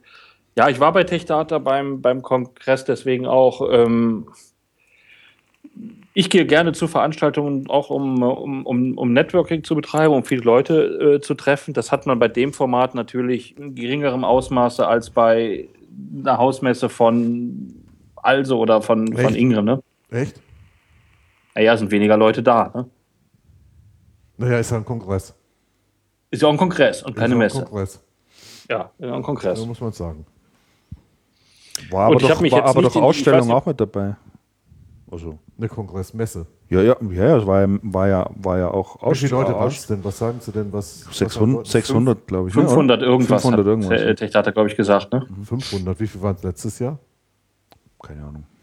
Du stellst dir investigative Fragen. Nein, ich bin nur neugierig. Ich habe es nämlich nicht geschafft, weil ich einen Termin mit einem befreundeten Systemhaus hatte Ja, ja, von dem hat es und mit dem Cloud Computing äh, diskutiert habe. Jetzt komm, Markus, erzähl mal, wie, wie war es denn? Mit welcher Erwartungshaltung bist du dorthin gefahren? Was hast du erlebt? Was gab ich es habe zu ja sehen? die Erwartungshaltung, die, die Erwartungshaltung war ja dann, wie gesagt, habe ich ja gerade gesagt, ne, dass man da auch viel, viel Networking betreibt, viele Leute trifft und das ist natürlich dann in geringerem Ausmaß äh, als bei, bei, bei auf dem Planet Reseller oder auf den, den Messen von, von Also oder Ingram. Ich habe mich jetzt nicht in die, muss ich zu meiner Schande gestehen, nicht in die ähm, Cloud ähm, Veranstaltungen der, der Hersteller gesetzt. Da standen so kleine, das war im, im MVG-Museum, also war ich bislang noch nicht. Das ist eine schöne Location, gell? Also MVG für alle, die für alle Nicht-München, muss man das kurz erklären, ist das äh, Museum der, ähm, Münchner der Münchner Verkehrsbetriebe. Ja. Stehen alte Straßenbahnen, Busse. Busse. Und Ich finde das eine schöne Location. das ist schön, ja, ja. Mhm. Da ist immer meine Lieblingsveranstaltung die Whisky-Messe. Ah, ja. Okay. Da ist die Halle rumsvoll und alles saufen von früh bis spät drei Tage lang. Sehr gut. Also die Halle war, war rumsvoll war sie nicht und gesoffen wurde auch nicht viel, glaube ich. Also Wenn dann Halle gab es abends gab's noch ein, am Abend habe ich noch ein Giesinger Weißbier getrunken. Das kannte ich übrigens noch gar nicht, Giesinger Das- Weißbier. Das ist das auch Gies- neu. Das Giesinger Bräu, ne? Oder was? Ja. ja, ja. Ja, hier gut. unter, aus Untergiesing, der macht Ja, ja, gutes ja. Bier. Das Weißbier hat er neu. Der Ja, Herr, war relativ gut. neu. der Herr Reuter redet hier immer ständig um den heißen Ja, Brei. ich Jetzt wollte auch doch sagen. mal. Also, Ist irgendwas passiert oder nicht? ja, eben. äh, das, ich, ich, ich, ich hole halt etwas raus. Ich bin so der Mensch, der die Sachen zack, pock auf den Punkt bringt. Ach, Also und jedenfalls konnte man sich auch in eine dieser, dieser ich dachte, du hast ein, ich dachte, du hast ein Channel-Magazin, wo man auf den Punkt kommt. Jetzt, wenn du einen Blog hättest, Ja. dann würde ich sagen, okay, da kann man so ein bisschen rumschwafeln. Aber du hast ein Magazin. ja, es war, Oder es hat war, es jetzt war was mit der Monetarisierung zu tun? Genau. Nein, nein, das hat nichts damit zu Ich tun. glaube, er hat nichts monetarisiert. Ich glaube, das war umgekehrt. Ja. Bei Also, so einer Medienpartnerschaft, da, Da fließt da ja kein, das fließt, ist ja ohne fließt, Geld nicht so, da fließt kein Geld hin und her. Das Da weißt du fließt doch. ein Stand. Ja, das ist das Gegengeschäft ist immer bei, bei Medienpartnerschaften, äh, man, man, äh, man unterstützt die, die, denjenigen dann mit, mit, mit äh, Berichterstattung oder mit, mit einem Banner, dann weist auf die Veranstaltung hin und im Gegenzug äh, hat man dann eine Messepräsenz oder eine Kongresspräsenz, je nachdem, ob es ein Kongress oder eine Messe ist. Also die Tech Data hatte doch eingeladen, jetzt äh, komme ich mal auf den Punkt. Jetzt muss ich da mal. Weil ehrlich, das, Ja, du warst doch auch da, Christian. Ja, natürlich. natürlich, natürlich war er da. Ich, ich werde da nachher auch noch was sagen, aber Muss er nicht immer- Ich wollte, um, es auf den, um es mal ganz auf den Punkt zu bringen, ich habe mich nicht in, einen, in eine dieser Trambahnen gesetzt, wo die Hersteller ähm, dann über ihre jeweilige Cloud-Lösung referiert haben. Beispielsweise eine Acronis oder eine Dell. Du konntest dich da hinsetzen und dann hast du eine, eine Schulung gekriegt. Also für ein, ich bin jetzt nicht die klassische Zielgruppe, sprich ein Partner von TechData, der im Cloud-Geschäft schon erste Schritte getätigt hat oder bislang noch nicht im Cloud-Geschäft tätig war, der geht dann in das MVG-Museum und denkt dann, mal gucken, was da so alles äh, passiert und informiert sich über die Hersteller und denkt, okay, nimmt Benefits für sein Geschäft mit. Das war ich ja noch nicht, weil ich kein Cloud-Geschäftsmodell betreibe. Insofern war das für mich als zum Thema Netzwerken, wo ich gerne zur Veranstaltung gehe, etwas weniger attraktiv. Aber die konkret, ich habe mir die, die ähm, einige von den Hauptveranstaltungen äh, angehört, wie die Keynote von diesem ähm, Futuristenforscher. Das fand ich jetzt nicht so spannend. TechData hatte auch die eigene Plattform. TechData hat die eigene Plattform jetzt gelauncht, ihre, ihre Cloud-Plattform. Und äh, ähm, ja, mit einem Hersteller an Bord, Microsoft. Weitere sollen dann künftig hinzukommen. Wer ist drauf? Microsoft. Und sonst? Microsoft. Ah, okay. Das ist gut. das können wir jetzt auch mal so stehen lassen. Das lassen wir mal, das lassen wir mal so stehen. Ist zumindest kein Nischenanbieter. Nein, definitiv nicht. Ist aber jetzt auch nicht exklusiv. Machen die anderen auch. Jo, macht so ziemlich jeder. Ja, Ähm, Das ist die Ja. Grundbefüllung. okay. Und wie gesagt, die, die wurde da vorgestellt. Ich fand, das war so ein bisschen im Hintergrund gerückt. Ich hätte das ein bisschen ähm, offensiver praktisch äh, vermarktet, dass wir jetzt mit der eigenen Cloud-Plattform an den, an den Start gehen. Das stand so ein bisschen im Hintergrund. Also da ich ging bin kein ja- Zähler runter. Ich bin ja ein großer Freund davon, die Dinge auch klar zu benennen. Jetzt bin ich aber Genau, mal das gespannt. Ja, ja Jetzt bin, ich- jetzt bin ich aber echt mal gespannt. Also, äh, es gab die Einladung zum Tech Data Kongress. Auf dem Tech Data Kongress stand drauf, kommt bitte alle, weil jetzt legen wir den Schalter um für unseren großartigen Cloud-Marktplatz. Ich glaube, die ganze Einladung bestand zu drei Viertel Ankündigung des Cloud-Marktplatzes. Gibst du mir doch recht, Markus, oder? yep. So. Äh, also, und diese Ankündigung war nicht so richtig bombastisch inszeniert. Ich wollte gerade sagen, also dementsprechend war natürlich meine Erwartungshaltung jetzt, ich komme dorthin und äh, es äh, bietet sich ein großartiges Feuerwerk an eines tollen Mark Markt, äh, Cloud-Marktplatzes, der mir jetzt hier vorgeführt wird. Die einzelnen Vertreter der Hersteller kommen hoch und alle fallen sich um den Hals, die Sektkorken fliegen, das Feuerwerk wird gezündet, man sagt, so, und jetzt legen wir hier äh, den Schalter um, ja, das kann man ja irgendwie symbolisch machen und das Ding geht an den Start und wir haben außerdem Menschen zum Start ein super, ein super Angebot für euch alle und das ist ganz toll zu bedienen und dann kriegst du da mal einen Einblick da drin. Nothing, nichts, gar nichts hat da stattgefunden. Nichts, keine Information darüber. Gar nichts. Doch, Microsoft macht mit. Habe ich Ja, verstanden. Microsoft, Microsoft macht mit, ja. Okay, Ja, der, das hat der, man. ganz so ist, der, der, der, der Marktplatz wurde zumindest in, äh, in Slots vorgestellt. Ja. In einem kleinen Raum, was mich ein bisschen erstaunt hat, dass Ja. das der kleinste Raum war, nicht die Hauptbühne. Und das, der war auch dann recht, recht gut besucht. Ich Ja, schätze mal, so aber- 50, 60 Leute haben da reingepasst. Da gebe ich dir recht, aber da, dafür, dass es eigentlich der Hauptagendapunkt war und äh, der Haupteinladungsgrund für die Konferenz war, ähm, ähm, nee, also das, äh, da hatte ich, äh, hatte ich mir ehrlich gesagt ein bisschen was anderes vorgestellt.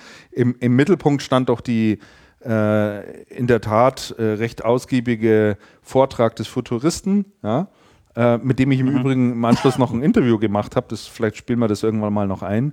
Ähm, ich habe mal paar, zu ein Ja, paar anderen. Dingen befragt, die, die fand ich dann schon ganz interessant.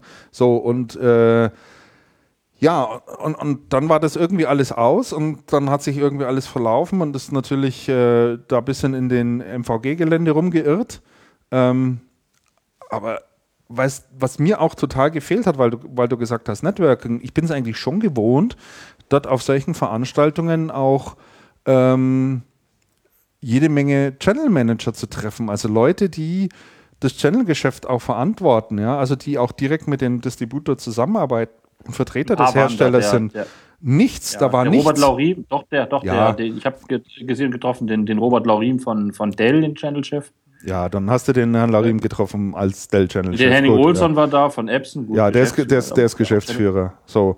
Ja. Aber ähm, so die üblichen Channel Manager, die man eigentlich auf vielen diesen Veranstaltungen dann trifft, oder wo man sagt, das ist eigentlich prädestiniert, weil hier kommt ihr mal Distributor, der Channel-Vertreter vom Hersteller und der Handel zusammen und können sich austauschen und netzwerken. Das war einfach nicht gegeben. Da waren Dann haben wir es ja eigentlich beide ähnlich auf den Punkt gebracht. Das Thema Networking und dass man die Channel-Leute äh, trifft, das hat ein bisschen gefehlt. Ja. Der Marktplatz war ein bisschen unter der, unterm Radar vermarktet. Es gab einen Kongress, einen, einen, Workshop, einen Workshop zu der neuen äh, Plattform, aber das war nicht so auf der, auf der Haupttribüne präsentiert.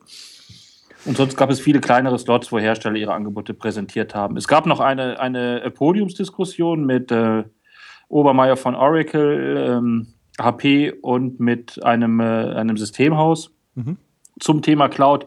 Aber da ist das Problem ja immer bei diesen, ähm, bei diesen, ähm, ja, bei diesen Podiumsdiskussionen. Jeder vertritt seine Meinung oder schildert die Meinung seines, seines Arbeitgebers, aber es gibt nicht so richtig eine Diskussion oder ein Miteinander. Finde ich jedenfalls immer. Mhm. Das ist immer so ein bisschen die Problematik. Also eine Diskussion oder gar eine kontroverse Diskussion findet da in den wenigsten Fällen statt. Also wenn ich das jetzt mal so vergleiche mit der letztjährigen Konferenz, äh, da warst du, glaube ich, auch, Markus, oder warst du da da? Ja. Ja. Äh, da, die war ja, die war ja sehr inhaltlich aufgeladen. Also da hat man ja schon versucht, mal die großen Themen, da stand da das Thema Big Data als sehr abstrakter Begriff und als sehr ähm, abstrakte Technologie sehr im Vordergrund. Und da hat man ja auch versucht, mit Podiumsdiskussionen, mit Breakout-Sessions diesem Thema ein bisschen habhaft zu werden, ähm, was auch nicht so richtig gelungen war. Äh, das hat man sich ja auch zu Herzen genommen und hat dann gesagt, naja, ähm, das ist wahrscheinlich dann für so einen Kongress ein Stück weit zu, zu, zu anspruchsvoll, solche Themen da zu besprechen. Ähm, und da kommt man auch nicht, nicht, nicht tief genug runter und schafft es dann auch nicht, diese Cases sozusagen dann auch mal visibel zu machen. Und jetzt ist man eher in die Richtung gegangen und hat gesagt, dann machen wir den, den also mein Eindruck zumindest, macht man den Tech Data Kongress mehr in Richtung Show Act. Ja? Aber man holt sich einen Radiomoderator rein, den jeder kennt. Wie hieß der nochmal? ähm, äh, Markus Othmar. Genau, uh. nee, der, hat, der hat durchaus eine bekannte Nein, Stimme. du hast gesagt, äh, Sportmoderator. Man holt, man holt einen Moderator rein, den jeder kennt. Wie hieß der nochmal? genau. Ist auch kein Radio, reiner Radiomoderator. Vor kurzem habe ich ihn im Fernsehen gesehen Ja, ja. beim DFB-Pokal. Ich glaube, bei München-Wolfsburg war er. Genau, also sehr, sehr professionell jedenfalls. Und äh, ja, macht, ge- geht da so ein bisschen mehr in Richtung Show-Act, ja, und versucht da mm, so, dass, dass der da ein bisschen das Programm führt und so weiter. Also, das war der, der, der krasse Gegensatz zu sagen. Also, ich denke, der, der Mittelweg macht es wahrscheinlich. Also, die Frage ist halt, ob ein, letztlich auf, ob ein Format wie ein Kongress das geeignete Format ist, um die richtigen Leute zusammenzubringen. Ich weiß Ganz es nicht. lustig fand ich noch, ich habe mich unterhalten mit, äh, mit einem Systemhaus, äh, Marcel Sternkopf von, von Securehead in, in München, ein junger Systemhauschef, noch keine 30, der einer der ersten Cloud-Partner von TechData ist. Und der war auch auf dieser Podiumsdiskussion mit den Oberen von HP und Oracle und hat ganz äh, witzigerweise ein bisschen den, das Format gesprengt, indem er gesagt hat, diese Cloud-Plattformen der Distributoren, die taugen alle nicht viel. Die sind dazu da, damit die das Geschäft einfacher mit den Herstellern abwickeln können. Aber für uns Systemhäuser ist es viel zu komplex. Fand ich dann ganz lustig, Ja. mal in der, in der Form. Ja. Ja, ja also gut. Ähm, Ich habe noch eine ganz blöde Frage, aber die meine ich auch vielleicht nur ein bisschen bissig, aber warum brauche ich als Endkunde die Cloud-Marktplatz von TechData, den Cloud-Marktplatz, um ähm, Office 365 oder Dynamics CRM in Anspruch zu nehmen? Als Endkunde, Als, als, nee, als, Entschuldigung, als Partner. Partner. als Partner. als Partner. Warum? Also die, die, der Hauptgrund, der regelmäßig genannt wird, das übrigens finde ich das eine sehr äh, gute Frage. Ähm, es gibt ja für einen Distributor, muss ich ja die Frage stellen, mache ich sowas, biete ich sowas an oder biete ich sowas nicht an? Biete ich es nicht an, wird das für viele interpretiert, die machen ja überhaupt nichts im Cloud-Geschäft, die bringen dieses Thema überhaupt nicht voran. Das ist das eine. Das andere ist natürlich, wenn du als Partner relativ viel im Cloud-Bereich machst mit unterschiedlichen Anbietern und unterschiedlichen Herstellern, du hast eine Backup-Lösung von dem, du hast äh, Remote-Management von dem, du hast äh, dieses und jenes, verschiedene Bausteine, Sicherheitslösungen und, und, und, dann kann ich mir schon vorstellen, dass es relativ angenehm ist für dich als Partner, wenn du eine Stelle hast, wo diese ganze Abrechnungen auch auflaufen, ja, und das alles für dich äh, zusammengesammelt wird und du dann eine monatliche Abrechnung hast und du dann einen Überblick hast über deine 30 oder 40 Kunden, die alle unterschiedliche Verträge haben und und und, dann kriegst du das halt mal sauber rausdestilliert. Ansonsten hast du den ganzen Kladderadatsch halt in deiner in deinem Postfach in der Inbox drin, ja, die ganzen Einzelabrechnungen und musst es dann alles wieder händisch Das heißt aber, da ist eine, ne? ein Sign-On davor geschaltet. Da ist ein Sign-On davor geschaltet. Das ist ein absoluter Mehrwert. Also da, da, das ist genau Das der Mehrwert, dass du Mehrwert. sozusagen ein Dashboard hast und Ja. sagst, das sind alles deine Kunden, die haben die und die Lösung, das Mhm. und das sind die, die Verträge und so viel Geld hast du übrigens eingenommen und und und. Ja, Okay, aber ähm, trotzdem wäre es doch irgendwie sinnvoll, da so ein, wie du hast gerade so ein Cloud-Broking-Modell beschrieben, da so ein Cloud- Cloud-Broking-Modell dahinter zu stecken. Warum geht man nicht erst raus, wenn man schon da irgendwie zehn verschiedene Anbieter drin hat? Ja, das ist, äh, das ist eine gute Frage. Wohl, das, war wohl, das war wohl noch ein paar mehr geplant. Michael Dressen der von TechData hat auch gemeint, es sei halt sehr komplex, einen äh, Hersteller anzuschließen. Das erfordere Zeit und TechData hat es auch nicht geplant, jetzt nur Microsoft zu haben.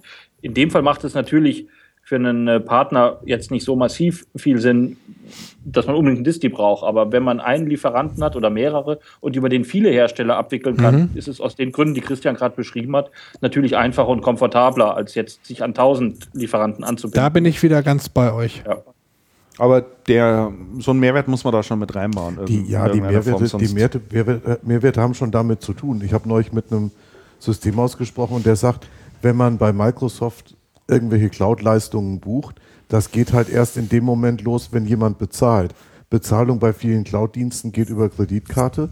Ein Endkunde hat normalerweise, hat normalerweise diese Kreditkartengeschichten nicht. Das Systemhaus bezahlt das dann vor, macht dem, stellt dem Endkunden eine Sammelrechnung. Wenn das ein oder zwei Dienste sind, dann kann das Systemhaus das locker handeln. Mhm. Wenn das ganz viele verschiedene sind, wo man die Anbieter auch nicht wirklich kennt und auch kein, als Systemhaus überhaupt keine Chance hat, dahinter zu blicken, der Anbieter, was ist das überhaupt für einer? Ist der seriös? Klar, Ähm, kann ich natürlich. dem Kohle überweisen und? Und dann weiß ich, mein Distributor, von dem ich früher auch irgendwelche Software- und Hardware-Klamotten gekauft habe oder, oder wo ich die jetzt noch kaufe, der dafür gerade steht, dass die Klamotten, die ich bestelle, von dem Hersteller wirklich kommen, dass die RMA wirklich funktioniert, dass wenn ich da Geld überweise, wirklich was passiert und nicht irgendwie jemand anders auf der Matte steht und noch was anderes von mir will. Ähm, wenn der auch dafür gerade steht, dass hinter meinem Cloud-Anbieter eine Firma steht, dass der vernünftig versteuert, dass nicht bei mir jemand aufschlägt und sagt, du hast von dem was gekauft und was ist denn jetzt los? Der ist doch nicht und, und so. Also das ist schon für ein Systemhaus ein massiver Mehrwert.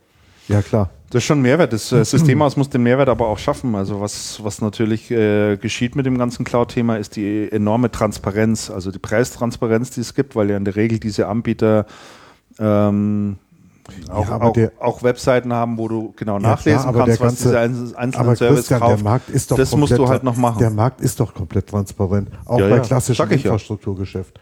Nein, auch also völlig ab von Cloud. Auch wenn ich, auch wenn ich in Infrastruktur, wir sprechen viel mit, ähm, mit Systemhäusern, die Infrastrukturprojekte machen, Mhm. von egal welchem Hersteller. Die wissen, was die Klamotten kosten von, vom jeweiligen Hersteller. Ähm, die wissen, was es in der Distribution kostet. Der Endkunde weiß das. Der Endkunde weiß, was es in der Distribution kostet. Also die Preistransparenz Die hast du im klassischen da, ja. Geschäft. Ja, ja. Die ist in, also zumindest in Deutschland, das ist unglaublich. Mhm. Das ist unglaublich das ist da. Und ein Endkunde kommt dann auch und sagt, pass auf, mit dem Angebot kannst du gleich wieder weggehen. Mhm. Und dann musst du halt wirklich schauen, dass du deine Mehrwerte darstellen kannst und sagst, okay, das ist Blech und das ist Service und das ist ähm, und dann und dann hast du noch Cloud-Service drauf. Und letztendlich verkaufst du dem Kunden ja nicht irgendwie was Isoliertes, ja. sondern du verkaufst dem Kunden natürlich, wa- was weiß ich, unser Steuerberater verkauft uns ja auch nicht der, so, ein, so eine Lizenz von dem, von dem Dativ, ähm, von dem Dativ-Rechenzentrum, sondern was der uns ja verkauft, ist unsere ganze Buchhaltung, die Lohnbuchhaltung und dann noch Faktura-Modell und, und, und, und. Und dann zum Schluss haben wir und, und seine eigene Arbeitskraft mit Beratung und dann noch Controlling-Geschichten dazu. Ja. Also insofern wird dann wird da schon ein Schuh draus, auch wenn du in irgendeinem Bereich Preistransparenz hast. Und es gibt halt Häuser, und das muss man auch mal ganz klar sagen, es gibt Häuser, die jammern immer zu über Preistransparenz und wie schlimm die Welt ist und dass man, dass man Dienstleistungen beim Kunden nicht durchsetzen kann und, und, und. Und es gibt Häuser, bei denen läuft das ja völlig selbstverständlich. Die sagen, ja, natürlich rechnen wir Dienstleistungen ab, haben wir schon immer gemacht, ist überhaupt keine Diskussion. Ja. Und da kommt es halt drauf an, wie du agierst und aus welchem Hintergrund du kommst. Und, und es kommt auch ganz stark drauf an, was hast du da für einen Vertrieb sitzen und wie, wie stark ist der Vertrieb dann im Kundengespräch dabei, deine Mehrwerte rauszustellen oder wenn du, wenn du anrufst und was nachfragst, dann kriegst du zu, zu, sofort Rabatt und wenn du nicht gleich was antwortest, dann sagst du, ah, über Preis können wir noch sprechen. Der, Also ich meine, das ist ja, das ist ja heute, das ist ja heute auch eine Realität. ja. Das stimmt. Und dann muss man auch sagen, je transparenter der Markt wird und desto komplexer die Produkte werden, desto schwieriger wird das für einen klassischen Verkäufer, das zu argumentieren. Ja, klar. Ja. Das ist die Aufgabe. Markus, du, bei dir steht noch ein äh, äh, ebenfalls sehr interessanter Punkt drin. Oh, Haben wir jetzt eigentlich die, die. Data-Geschichte abgeschlossen? Ja, hast du noch Fragen? Also, wolltest du noch irgendwas Nein, Spezielles nee, nee, wissen, ich wollte was, bloß- wissen nein, wie nein, es nein, Essen nee, war? Oder? Nein, ich habe bloß, ich habe bloß eben den, so, so, ich habe bloß eben überlegt, so irgendwas fehlte. Wo waren wir jetzt Das Essen gerade? war gut und das Bier auch, das hast du ja schon gesagt. Was gab es denn für äh, Bier? Das Giesinger Weißbier hatte ich. Ach, das Giesinger, genau. Ja. ja Giesinger ist ein, ist ein wirklich gutes Bier. Ja. Ähm, 101, Stichwort Markus. Mhm. Du hattest mit hatte äh, mich, äh, Frank Röbers, glaube ich, getroffen oder gesprochen, ne? genau, ich habe mich mit, äh, mit, mit Frank Röbers in Hamburg getroffen. ähm, unweit der, der Tesla-Niederlassung Hamburg. Hat er gerade sein, äh, sein Auto hingebracht zur Reparatur, oder? Nee, nochmal zum, äh, zum, ähm, zum Aufladen, ne? Da kannst du auch äh, Ja, ja. den Superchargen. Vollstromen, genau. Und ähm, bin auch zum ersten Mal übrigens an dem Tesla ein kurzes Stück gefahren. Sehr interessant. Ja, ne? Echt? Ja. Ja, super. Ja. Also So ultra leise natürlich und, und beschleunigt schon ganz erstaunlich. Also Der beschleunigt, schon, der äh, beschleunigt richtig, richtig gut. Echt? Ja.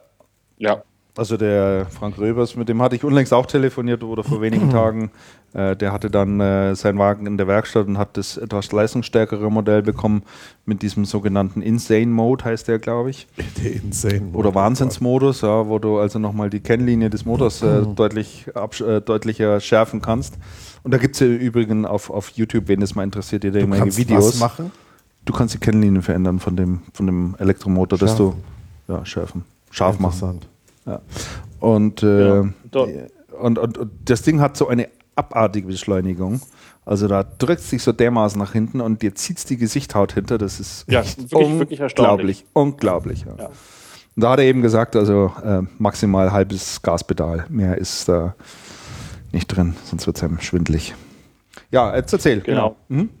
Da haben wir unter anderem über die Entwicklung bei, bei 101 äh, gesprochen, falls das nicht jedem präsent ist. Ähm, 101 ist, ein, ähm, ähm, ist, eine, ist eine eigene GmbH, die äh, Frank Röbers gegründet hat, wo, die, ähm, wo er ein neues Modell startet. Das ist ein, ein, ein, ein, ein Shop, ein IT-Shop, wo keine Produkte auf Lager sind und ein Produktverkauf stattfindet, sondern nur Servicegeschäft. Man kann auch Produkte dort beziehen, wenn man jetzt ein bestimmtes, eine bestimmte Lösung kauft. Nehmen wir mal an, Heimvernetzung oder, oder dergleichen, dann kriegt man zum Beispiel die AVM Fritzbox mit.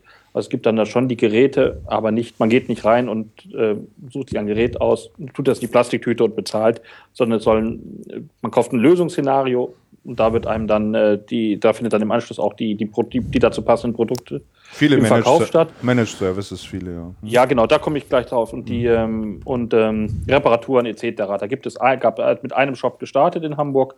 Jetzt gibt es mittlerweile zwei Shops, 23 Mitarbeiter, zwei Hamburger Filialen.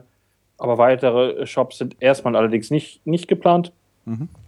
Es gibt einen Firmenkundenbereich, Privatkundenbereich. Der Firmenkundenbereich ist äh, mittlerweile ähm, schwarze Zahlen und der Umsatz hat sich, äh, hat sich verdreifacht, wie er, wie, er, wie er gesagt hat. Also es läuft anscheinend sehr gut, 101.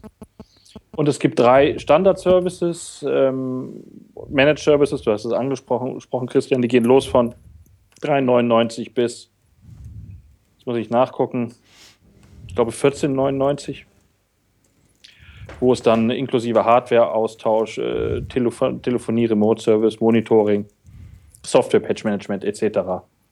Äh, ähm, ähm, äh, angeboten wird. Die Modelle, diese drei, es gibt drei verschiedene Modelle in diesem Bereich, die für Firmenkunden äh, konzipiert sind. Und ähm, da hat sich dann bei äh, Channel Observer auch so eine kleine Diskussion entspannt. Das äh, hat ein klassisches Systemhaus gesagt, damit würde man doch die, die Preise ruinieren. Für 15 Euro kann man doch keine, ähm, kann man doch keine äh, guten Systemtechniker beschäftigen. Wohlgemerkt, Monatspreise sind das. Und äh, daraufhin hat Frank Röbers gesagt, dass sich diese Service Flatrate für, für zum Beispiel jetzt 14,99 durchaus, durchaus rechnen würde. Und äh, ja, es wurde schon sehr, sehr kontrovers diskutiert. Ja, also das hat er, hat er mir auch erzählt. Ich hatte ja auch mit ihm telefoniert. Also in der Tat ist 101 schon ein, äh, eine Sache, die sehr stark in der, bei den PC-Spezialisten ähm, diskutiert werden. Da gibt es nicht nur Freunde davon, sondern es gibt natürlich auch einige darunter, Ja. die das nicht so gerne sehen. Äh, nichtsdestotrotz bleibt man dem Thema auf alle Fälle treu, weil ähm, die Frage ist natürlich auch, was gibt es an Alternativen? Das ist ja ein Stück weit, ist ja die 101 und das finde ich eigentlich immer ein ganz gutes Bild, ein Stück weit ein Labor dafür, was man an zusätzlichem Geschäft aufziehen kann und wie es funktioniert, um es dann später vielleicht auch bei PC-Spezialist zu, übertragen. zu übertragen und dort zu implementieren. Und es ist immer besser, keine Operation am, im offenen Herzen zu machen, sondern extern irgendwo das mal zu proben und zu sagen, welche Geschäftsmodelle funktionieren hier, wie funktionieren sie wie werden sie adaptiert? Wie wird es von den Kunden wahrgenommen? Äh, wie muss man es noch verbessern, sodass man da wirklich standardisierte Produkte dann letztendlich raus destilliert, die man dann auch in die Partnergemeinde äh, reinbringen kann. Ein anderes Thema war ja auch tatsächlich, äh, das hatte er mir gesagt und du hast, glaube ich, dieses Factsheet ja auch bekommen, dass 2015 äh, bisher 43 Aufträge in einer Umsatzhöhe von 320 320.000 Euro äh, mhm. vergeben wurden äh, in die in die Synaxon sozusagen rein. Ne? Ach so, also das, Partner. das dann durchgereicht wird. An ne? Partner, die, genau. die das dann ausführen. Praktisch. Genau, kommen halt bestimmte Anfragen, ja. die jetzt die 101 nicht machen kann, aber das wird dann eben entsprechend auch weitergereicht. Ich, aber ich, selbst da gibt es dann Unmut darüber unter den Partnern, warum kriegt der das und ich nicht. Ja? Also es gibt dann natürlich dann auch solche, ne? äh, solche, es wird, es wird solche Gespräche. Es wird, es wird bundesweit dann an die an die Partner äh, weitergereicht. Viele. Wenn es halt, ähm, halt Sinn macht. Ne? Also wenn der Kunde natürlich in Hamburg ja. sitzt, weil er da in den 101-Shop reingeht, dann wird er jetzt nicht erwarten, dass ein PC-Spezialist aus Berchtesgaden dort äh, antritt. Nee, Frank Röbers hat auch, explizit Kunden aus dem Franchise-Bereich angesprochen, ne, die ja. bundesweit vertreten sind, wo man dann mit Partnern zusammenarbeitet. Die haben wohl ja. sehr viele Franchise-Kunden auch. Und, Richtig. Äh, da arbeitet man dann mit den Partnern zusammen. Mhm. Also ich, ich muss eins sagen, ich habe die Diskussion ja gelesen bei dir im, im äh, Forum. Die Diskussion lief am Anfang vergleichsweise sachlich, wenn gleich auch ziemlich emotional. Und irgendwann driftete das ab. Ich fand, der Röbers hat die meisten Anfragen sehr sachlich und sehr gut beantwortet. Ähm, was, man, was man sieht, ist, es herrscht innerhalb der ganzen Geschichte schon doch ein ziemliches Misstrauen. Und einige Partner sind total vergrätzt, da kann der Röbers dann sagen, was er will. Sie glauben es ihm einfach nicht oder sie verstehen nicht, was er sagt oder sie wollen es nicht verstehen. Aber ich finde die Diskussion sehr, sehr spannend. Wir sollten, wir sollten auf die verlinken. Also diese Diskussion mal nachzulesen, den Artikel mhm. und dann die Diskussion, das lohnt sich absolut, weil man halt sieht, von wie unterschiedlichen Seiten man die Dinge beleuchten kann und, ähm, und wie berechtigt auch die unterschiedlichen Standpunkte sind. Mhm. Gut, mir wird, mir wird Geschäft weggenommen, ist natürlich auch quasi so eine Art Urinstinkt, ne, was man auch bei den Herstellern immer vermutet und, und zu Recht auch oft mitkriegt. Ne? Das ist natürlich immer die erste Sorge, klar. Richtig. Und die interessante Frage ist doch, ist doch dann jeweils aus der Perspektive, was bedeutet das eigentlich genau? Mir wird Geschäft weggenommen. Was bedeutet das? Was bedeutet das für mich? Was heißt das vom Kunden aus gesehen? Ähm, ich habe jetzt wieder eine Diskussion gehabt mit jemandem von, von HP, der dann knallhart gesagt hat, der, der Kunde kauft da, wo er will.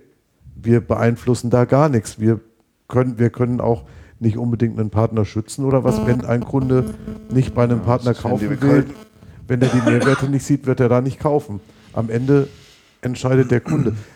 Halte ich, für eine, halte ich für eine sehr legitime Sicht der Dinge, halte ich bloß für in manchen Zusammenhängen grob vereinfacht. Ja, völlig richtig. Man also, muss halt sehr ähm, genau hinschauen, was die Mehrwerte sind ja. und was das bedeutet, mir wird Geschäft weggenommen. Also ich habe da auch äh, relativ ausführlich mit ihm darüber gesprochen, über das Thema und ich glaube, das ist auch etwas, was ihn, was ihn selber da auch sehr umtreibt, ähm, weil, man, weil man natürlich auch versuchen muss, diese ganze Diskussion da ein bisschen zu kanalisieren und äh, in den Griff zu kriegen, damit es nicht irgendwie völlig abdriftet. Aber die eigentliche Fragestellung ist ja tatsächlich, was gibt es an Alternativen? Also ja, ich meine, neue Sachen in so einem großen Partnernetzwerk wie der Synaxon zu implementieren, ist natürlich ungleich aufwendiger und ungleich mit viel mehr Diskussionen und Abstimmungen und so weiter begleitet, als man es in so einer kleinen 101 an den Start bringen kann. Ja. Also als Kristallisationskeim sozusagen. Ja, ja, Dass da natürlich Ängste, Bedenken und sonstiges da sind, glaube ich, ist normal. Das muss auch da sein. Natürlich und, auch. Und äh, das muss auch sein, aber wenn die Partner dann am Ende merken, dass da etwas zurückkommt und, und, und, und sich dadurch äh, durchaus äh, gute Synergien ergeben und, und, und äh, sie neue Produkte mit ins Portfolio aufnehmen können, das sie dann auch verkaufen können, äh, dann wird da wieder natürlich ein Schuh draus. Und da den, diesen Spagat äh, hinzubekommen, ähm, das ist natürlich jetzt in der Phase nicht ganz einfach. Aber ich denke, ich halte es für den richtigen Ansatz, muss ich ehrlich sagen. Das, das ja. denke ich auch. Und es ist natürlich in gewisser Weise, da macht er ja auch kein Hehl draus, ist klar, es ist eine Risikominimierung. Ne? Wenn du irgendwas Neues ausprobierst bei einer kleineren Organisation wie 101 mit zwei Shops, mhm. ist das was ganz anderes, als wenn du irgendwie einen neuen Service in eine größere Kooperation, in eine größere Verbundgruppe gleich reinkippst. Ne? Ja. Ja. Ja. Übrigens fällt mir gerade noch ein, weil wir ja zu Beginn der Sendung über das Thema Content Marketing auch gesprochen hatten. Ähm, PC-Spezialist wäre ein weiterer äh, Kandidat, den man hier gut nennen kann. Also die haben ja auch ein eigenes Blog aufgebaut und dort äh, enorm viel äh, Inhalte reingekippt und ähm, das entwickelt sich äh, auch ganz gut. Ich habe mir da mal noch Zahlen angeschaut, die muss ich dem Herrn Röbers mal noch zeigen. Die kennt er vielleicht so unter Umständen noch gar nicht. Ja, dann ähm, zur, zur PC-Spezialist selber, also zur, äh, zu deren Entwicklung äh, dieses Jahr bis jetzt 115 neue Partner gewonnen. Das ist 2015. Heute erstmals über 250 Partner. Für welches, für welche der Kooperation oder überall? PC-Spezialist. PC-Spezialist. PC-Spezialist. PC-Spezialist, genau, richtig, ja. Ähm, also teilweise auch eigene, einige Regionen bereits exklusiv ausgebucht, also wo es dann jetzt sozusagen einen Bestandsschutz gibt und da kein weiterer mehr aufmacht. Äh, dut. Und der Grund übrigens. Der da Grund schreibt er auch, einige Artikel des Blogs erreichen über 60.000 Leser. Aha, okay. Genau, das ist der, der, der, einer der, der, der Hauptgrund für dieses wirklich erstaunliche Mitgliederwachstum. Das sind ja in einem innerhalb von, von acht Monaten die Mitgliederanzahl verdoppelt. Ist, dass es, ähm, dass es über die PC-Spezialist-Seite sehr, sehr viele Leads gibt, die er an die Partner weitervermittelt. Ja. Die ist äh, SEO optimiert. Er hat da in der, in der Zentrale äh, zwölf Techniker, die ähm, Webtechniker, die immer an der Seite feilen. Und es kommen wohl sehr, sehr viele Leads rein, die weitergegeben werden. Und ist Eigenes, dann- eigenes. SEO-Team, ja. Mhm. Genau, das ist Genau. natürlich auch ein einleuchtender Grund, eine Partnerschaft einzugehen, wenn ich, wenn ich Leads bekomme. Ne? Richtig, absolut. Und äh, das halt wirklich auf die modernste Art. Die machen auch viele Google AdWords-Kampagnen äh, und so weiter und so fort. Also die sind da schon äh, äh, relativ weit vorne, also im Vergleich zu, zu anderen Häusern. Da kann man sicherlich noch einiges davon lernen. Ja, zur iTeam gab es dann, ähm, um noch den, äh, den dritten großen Bereich zu nennen, äh, da gab es ja den Geschäftsführerwechsel, da ist ja der äh, Olaf Kaiser ja weggegangen Der inzwischen ja bei Acmeo gelandet der ist. bei Acmeo gelandet ist, genau. Derzeit 360 Partner. Ähm, Wachstum nur sehr schwierig, hat er hier geschrieben. Ja, und dann, Ja, das Segment Systemhaus ist halt schon anders als das Segment ähm, ja, PC, Spezi und Ladengeschäft. Genau. Als Ladengeschäft hast du einen viel höheren Handlungsdruck. genau. Ja, und dann steht da noch einiges zum Thema Veranstaltungen, die da durchgeführt werden. Das ist vielleicht nicht Obwohl so. bei iTeam auch Mitglieder abgelehnt werden müssen, also Interessenten abgelehnt werden müssen. Mm, ja, Bis zu 20 im Monat, hat er gemeint. ja. Bis zu 20 im Monat Interessenten abgelehnt. Ja, die haben nur noch 40 Lizenzen zu vergeben, glaube ich, steht hier irgendwo, ne? Mal ja, aber was haben die denn für einen Zulauf? Also, das, also das wage ich zu bezweifeln. Das klingt mir viel zu hoch. Das hat vielleicht mal einen Monat gegeben, wo es 20 waren. Okay. So, ja. Das vielleicht mal dazu, zu dem Thema. Was haben wir denn noch? Die Geschichten aus dem Alltag. Haben wir schon über Dell EMC gesprochen? Ja, so, Haben wir noch nicht, so nee. ansatzweise. Also es ich mal Da hast, du doch benannt. so, da hast du doch einen schönen Kommentar drüber geschrieben, Habe ich einen schönen Kommentar drüber Ja. geschrieben. Genau. der auch sehr, sehr gut gelesen wurde. Das finde ich schön. Okay. Also ich, will, ich möchte erinnern, ich möchte unbedingt noch meine Geschichten aus dem den, Alltag. Den Alltag, loswerden. ja, ja, den Alltag nehmen wir. Nehmen Aber wir, wir haben noch. Dell EMC noch nicht drüber gesprochen. Ich habe euch ja, ihr habt ja nicht geantwortet, ich habe euch eine ganz fantastische Bewertung dazu geschickt. Äh, Die, äh, der Blog oder die, das Magazin Mashable. Habt ihr das nicht gekriegt von mir? Nee. Nee. Ich habe Nee. euch mal in der Nacht gekriegt. noch, äh, als, das, Nachts? als es bekannt geworden ist, habe ich euch wortlos, euch allen dreien, Echt? Ja, Diesen- doch, doch, doch, da diesen- war irgendwas. diesen, aber es war auch nachts um zwei oder nachts um drei. du hast recht. Ähm, Das ich fand halt nur diese bekommen. Bewertung sehr schön, weil das war, obwohl es Mashable ist, die jetzt ja nur so halb techy sind, haben die Mhm. das wunderschön gemacht und wunderschön analysiert. Ja, da sind sie manchmal wirklich schnell, ne? Ja. Solchen Sachen. Und das war vor allem, ich habe das getwittert und äh, das haben ganz viele, re ich habe es halt bei Mashable gelesen und habe es halt, äh, da haben mich etliche dann geretweetet. Ähm, auch Dell sogar persönlich. Ja, also Dell EMC da, ich hab's. De Dell hat mich auch geretweetet sogar daraufhin. Also die haben das quasi damit bestätigt. 20 und Dell oder 39. Michael Dell? Dell, Dell haben's, der nicht. Die Nein, Dell. Deutschland hat's, äh, hat's mich geretweetet. Dell is planning the biggest, boringest tech merger ever. Ja, der Hintergrund ist halt, dass beide Unternehmen irgendwie so auf dem falschen Track sind. Das ist irgendwie auch total witzig geschrieben. Und dass sie sie versuchen, sich gegenseitig aus der Patsche zu ziehen, irgendwie so Münchnerhausen-Stile. Ja. Also es ist irgendwie ein sehr witzig äh, geschriebener Artikel mit sehr viel Hintergrundwissen. Und ähm, ja, also ich fand ihn, ähm, auch das ganze Thema halt sehr, sehr spannend. Ich meine, man darf ja auch nicht vergessen, dass bei Dell äh, EMC noch äh, VMware noch hinten mit dran äh, hängt. Ja, VMware wird verkauft. Ja. Um den, um den Deal finanzieren zu können. Das heißt, den eigentlich interessanten Part der Übernahme, der die Zukunft Ja. bedeutet, ähm, den eigentlich interessanten Teil hauen sie weiter, weil sie sich das Ganze sonst nicht leisten können. Ja, ja. Das finde ich richtig bitter. Das finde ich richtig bitter. Muss ich, muss ich echt mal sagen. Und ich verstehe den Sinn des Deals nicht so wirklich. Ja, wie sind gesagt, ja also das, Böse Tweets mit dabei hier. ja. Das ist mehr, das, was die da, was die Freunde machen, ist mehr vom Dell selben. makes buyout offer for EMC combined entity to rebrand as Elmergated Grey Box Corp. Okay, der Greybox Corp, super. Sehr gut. Und, und man, man muss sich, man, also der, der eine Hintergrund ist ja, EMC hat erheblich Handlungsbedarf gehabt, weil denen, weil denen im Moment ähm, ein Hedgefonds im Nacken sitzt, der sich eingekauft hat, der diesen Merger sofort gut geheißen hat und der vorgeschlagen hat, EMC ist ja so ein Konglomerat verschiedener Firmen, ähm, der gesagt hat, entweder alles total zusammenpacken oder komplett zerschlagen, was man beides nicht gemacht hat. Und der die VMware-Ablösung auch schon immer gefordert hat. Und der die VMware-Ablösung natürlich auch schon immer gefordert hat. ja. Und die interessante Frage ist, was ist da, wenn man, wenn man sich die EMC-Zahlen anschaut, ich habe das ja in dem Artikel ein bisschen gemacht, in die Zahlen geschaut, da muss man sagen, EMC ist mit Abstand, also das klassische Storage-Geschäft ist mit Abstand der größte Bereich. Und dann kommen weit abgeschlagen Dokumentum, die ja irgendwann akquiriert worden sind, Dokumentenmanagement, wo es die Synergien niemals so richtig gegeben hat. Man hat ja gesagt, ah, machen wir Dokumentenmanagement. Dann kriegen das wir füllt, Speichersysteme das füllt voll. die Speicher, das ist total super.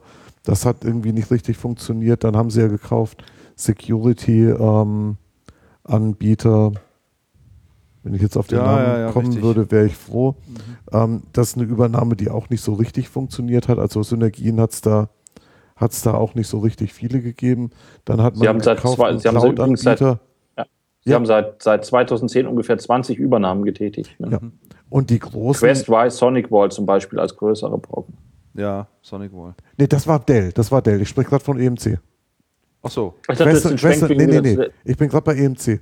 Und das heißt, EMC ist das klassische Speichergeschäft. Punkt. Und das klassische Speichergeschäft besteht zum allergrößten Teil aus klassischen ähm, Racks voller Festplatten. Da würde Noch die jetzt, heute aber da würde die jetzt E- EMC ganz schön einen tuten hier, wenn die jetzt hier anwesend wären. Ja, das, könnt, das, die arbeiten seit zehn Jahren konsequent an einem neuen Image. ja, das könnten sie. Die rufen- ja, das, die rufen ja, das gleich an. Ja, das, das, RS, bin- RSA meinst bin, du wahrscheinlich, ich bin, oder? Ich bin, schon, ich bin schon gespannt auf den Anruf. Wenn man, wenn man, sich, die, wenn man sich die Zahlen anschaut, wäre ich sehr gespannt, mal zu sehen, wie viel Anteile klassische Kisten sind und wie viel Anteile ähm, moderne Architekturen sind. Ähm, es wird sehr viel klassischer Speicher verkauft. Das ist, das ist im Moment noch der größte Teil, der mit Abstand größte Teil. Und die, ähm, es gibt dann so verschiedenste kleine Storage-Buden, die, die auf SSD oder Flash-Technologie Speicher bauen und die erzählen sich, die erzählen sich fiese Witze über EMC.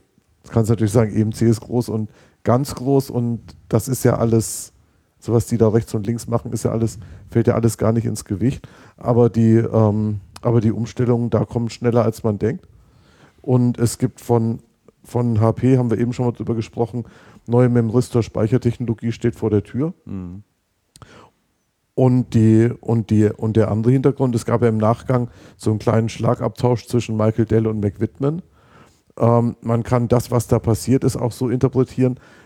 McWhitman hat ja, die haben ja ein halbes Jahr mit EMC verhandelt über eine Übernahme, die dann nicht zustande gekommen ist. Und man könnte dann durchaus sagen, dass McWhitman sehr schlau taktiert hat und Michael Dell ähm, in diese Übernahme reinmanövriert hat, der dann gesagt hat, eh das HP kriegt, ähm, ich, leihen, wir ich ein uns, bisschen leihen wir uns viel Geld aus und, und kaufen den ganzen und kaufen den ganzen Laden.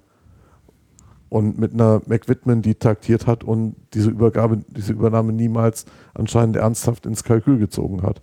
Interessant. Eine nette Verschwörungstheorie. Genau. Und McWhitman, die sagt bei, das ist der größte Glücksfall für HP, weil bei, bei Dell und EMC arbeitet jetzt im nächsten, in den nächsten anderthalb Jahren kein Mensch mehr, bis der Merch über die Bühne ist.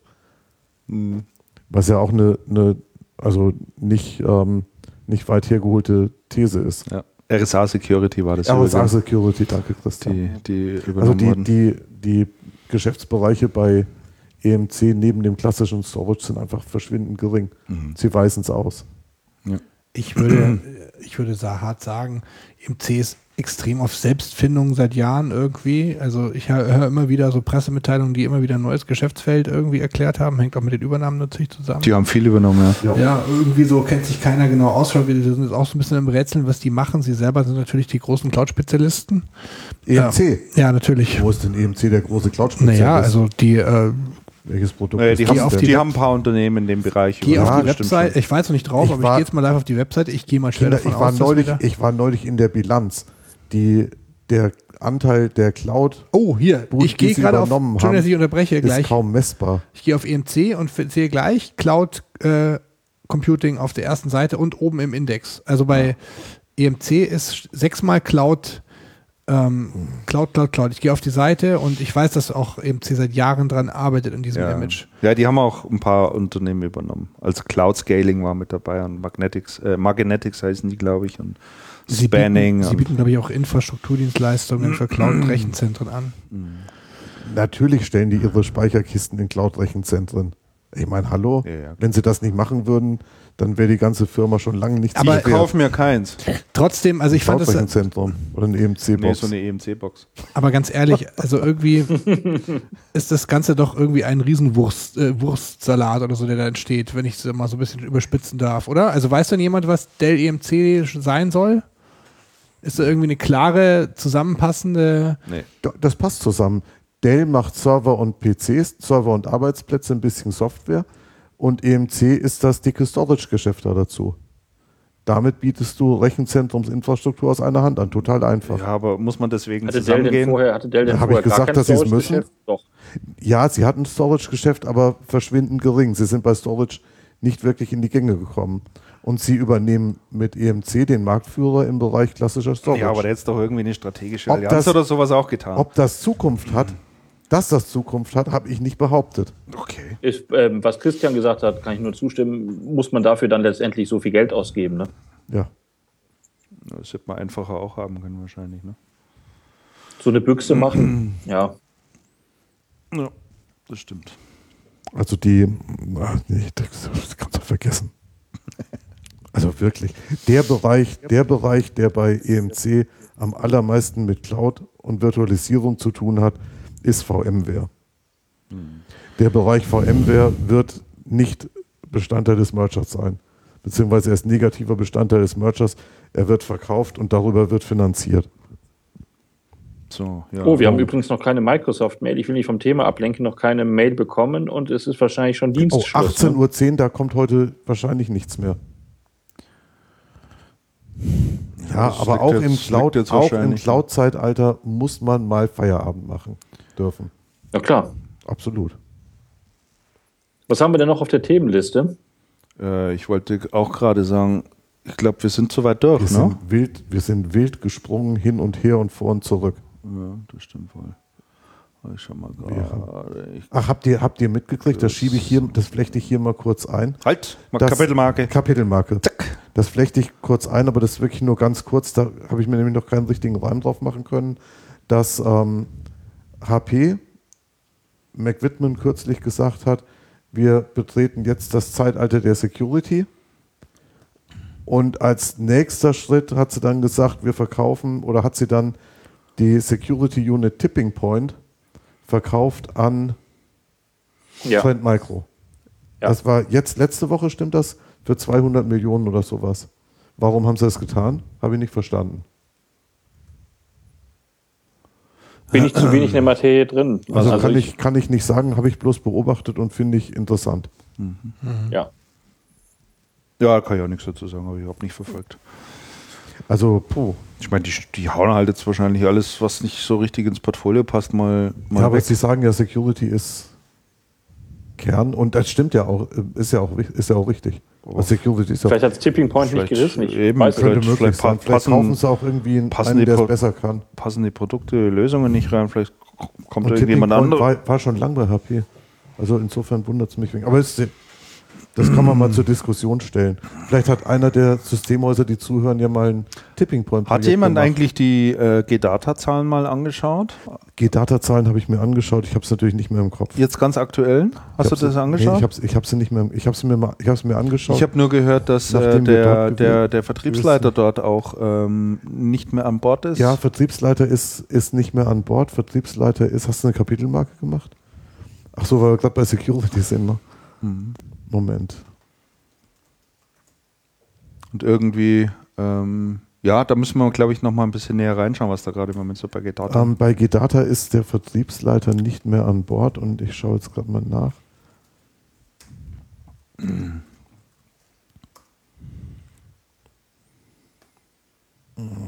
Meine Herren, ey, das ist aber mit dieser Vielfalt an, an Kanälen. Uwe Gries, Vertriebsleiter Dach, Genau. Ja, richtig, ja. ja. ist nicht mehr bei G-Data. Hintergrund kenne ich allerdings nicht. Ich auch nicht, aber Ja, sagen wir mal so, wir sind ja bei G-Data gewesen und was man ja sieht, ist, G-Data ist in einer Findungsphase, in einer Neuorientierungsphase. Man möchte sehr stark wachsen, auch international. mhm. Man hat sehr ehrgeizige Projekte und dann muss man halt gucken und der, ähm, und der neue Vorstand ähm, hat, glaube ich, schon sehr genaue Vorstellungen, ähm, wie Vertrieb da auszusehen hat, wie das zu performen hat, wo man hin möchte. Mhm. Und dies, ähm, dieses Enterprise-Geschäft sehr stark zu erschließen und Fuß zu fassen, ähm, das ist schon was anderes, als im Retail Boxen zu schieben. ja, das stimmt. Also insofern könnte ich mir schon vorstellen, dass das ein Hintergrund ist. ja, da Aber vielleicht geht es dem ja auch wie, ähm, wie Sabine Bendig und er hat einen tollen Job bekommen bei Geschäftsführer St. Michael oder sowas, keine Ahnung. Keine Ahnung. Man weiß, Das weiß es man nicht. ja nie. Weiß Manchmal, man manchmal täuscht das ja dann. Ne? Ja, man müsste mal schauen, wo der wieder auf, wo der wieder auftaucht. Wir dachten ja auch zuerst, die arme Sabine Bendig muss sich jetzt was Ja. Neues suchen. Ist aber nicht so. genau. Vielleicht musste sie sich ja was Neues suchen, man weiß es ja immer nicht. Ja, vielleicht haben wir zum, bis zum nächsten Mal ein paar Erkenntnisse mehr. Und Uwe Gries war nicht ganz lang Vertriebsleiter, nämlich seit ähm, März 2014. Wann ist der Walter Schumann gekommen? Puh. Jetzt kürzlich, ja, noch nicht so lang. nee, nee. Ein halbes Jahr Nee. Ja, vielleicht. ja, halbes Jahr oder sowas. Ja. Ja. Äh, Gibt es übrigens nachzuhören in Channelcast, Die Folge vorher. genau, Channelcast vor Ort 01. 48c. Nein. ja, genau, so ungefähr. Channelcast vor Ort 0. Hey, Also nach der 50 müssen wir unseren Rhythmus wieder hinkriegen, da sonst blickt da keiner mehr durch. wir müssen das einmal neu durchsortieren. Ja. Gut. Ich glaube, das war's an Themen, oder? Lass mich, lass mich auch mal schnell schauen. Ach, du hast einen schönen Pick, sehe ich gerade, Andreas. Ich habe einen schönen Pick. Ja, das- Ach so, was wir, toll. was wir gerade noch, sa- was wir gerade noch erwähnen sollten, das sage ich jetzt aber auch nur noch einen Satz dazu. Das hat Markus, du hast es ja vorhin schon angesprochen. Ähm, Lenovo nimmt API und Bytec in die Distribution auf, also erweitert den Distributionskanal. Ähm, API für Mittelstandsmassengeschäft und Bytec fürs Value-Add-Geschäft. Was mich ein bisschen irritiert an der ganzen Geschichte ist, ähm, die Bytec ist eigentlich traditionell oder ist traditionell wahnsinnig stark verbandelt mit Fujitsu. Yep. Ich glaube nicht, dass, ähm, dass Fujitsu sehr froh über diesen, über diesen neuen Distributionsvertrag ist. Bei API ist so, API expandiert sehr stark. API macht inzwischen, glaube ich, auch Dell, stimmt das? Kann sein, ja. Nein, nein, nein. API hat Weiß einen neuen nicht. Vertrag mit Fujitsu. Fujitsu. Auch schau an. Fujitsu. API macht seit, das hatten wir auch gemeldet vor einem Dreivierteljahr, vor einem Jahr oder sowas. API macht Fujitsu, jetzt macht API auch, ähm, auch Lenovo. Ähm, ja, genau. Und bei, Vor allen Dingen, ja, die, deine Einschätzung teile ich 100 Prozent. Die für, für, für API ist das ein Hersteller mehr. API expandiert sehr stark. ja, Das ist nicht so brisant, ist halt jetzt auch Lenovo. Ähm, für, für bei, bei Bytec, Fujitsu, wenn man bedenkt, dass das ja der ja, fast ein Fujitsu-Only-Distributor war, Bytec, Ja. und der größte Ja. Fujitsu-Distributor in Deutschland, soviel ich weiß. Ja. Und der Michael Bodri von Bytec jetzt in der Pressemitteilung zitiert wird, dass er sehr viel Lenovo-Server machen will. Und wenn man dann noch bedenkt, wie stark Fujitsu im deutschen Servermarkt ist, ist das sicherlich eine Sache, die Fujitsu, würde ich mal denken, nicht erfreuen wird. Nee, kann ich mir nicht vorstellen. Was natürlich für Lenovo total schön ist bei API. API hat gerade ein neues Lager gebaut und hat jetzt sehr viel Fläche verfügbar. Ja, das stimmt. die man, die man mit Notebooks und PCs Sinnvoll füllen kann. voll strukturiert, strukturiert befüllen kann. Insofern eine echte Win-Win-Situation. Genau. Aber das finde ich, also diese, diese Meldung ist schon, ist schon wirklich eine ganz spannende. Bei API passt das ganz gut. API ist mal, macht der Distribution so ein bisschen wie früher auch und wächst dann auch über neue Lieferanten und so. Ich finde das spannend. Genau. Und das verschafft Traditionelle natürlich, Geschäfte müssen ja auch nicht schlecht sein. Nein, überhaupt nicht. Und es verschafft dann ja auch noch ein bisschen Puffer, um Ware fürs Weihnachtsgeschäft einzulagern. Genau. Okay. So, ich schau gerade mal. Was haben wir denn noch? Ich schaue jetzt auch noch mal komplett durch, über was wir gar nicht gesprochen haben.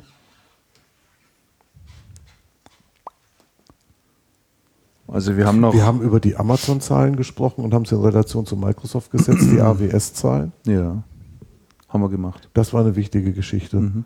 Der Google bleibt ein bisschen zurück. Da habe ich eben auch auf die Schnelle ins, in die Zahlen geschaut, aber das war irgendwie wenig aufschlussreich. Wir sind fast durch, gell?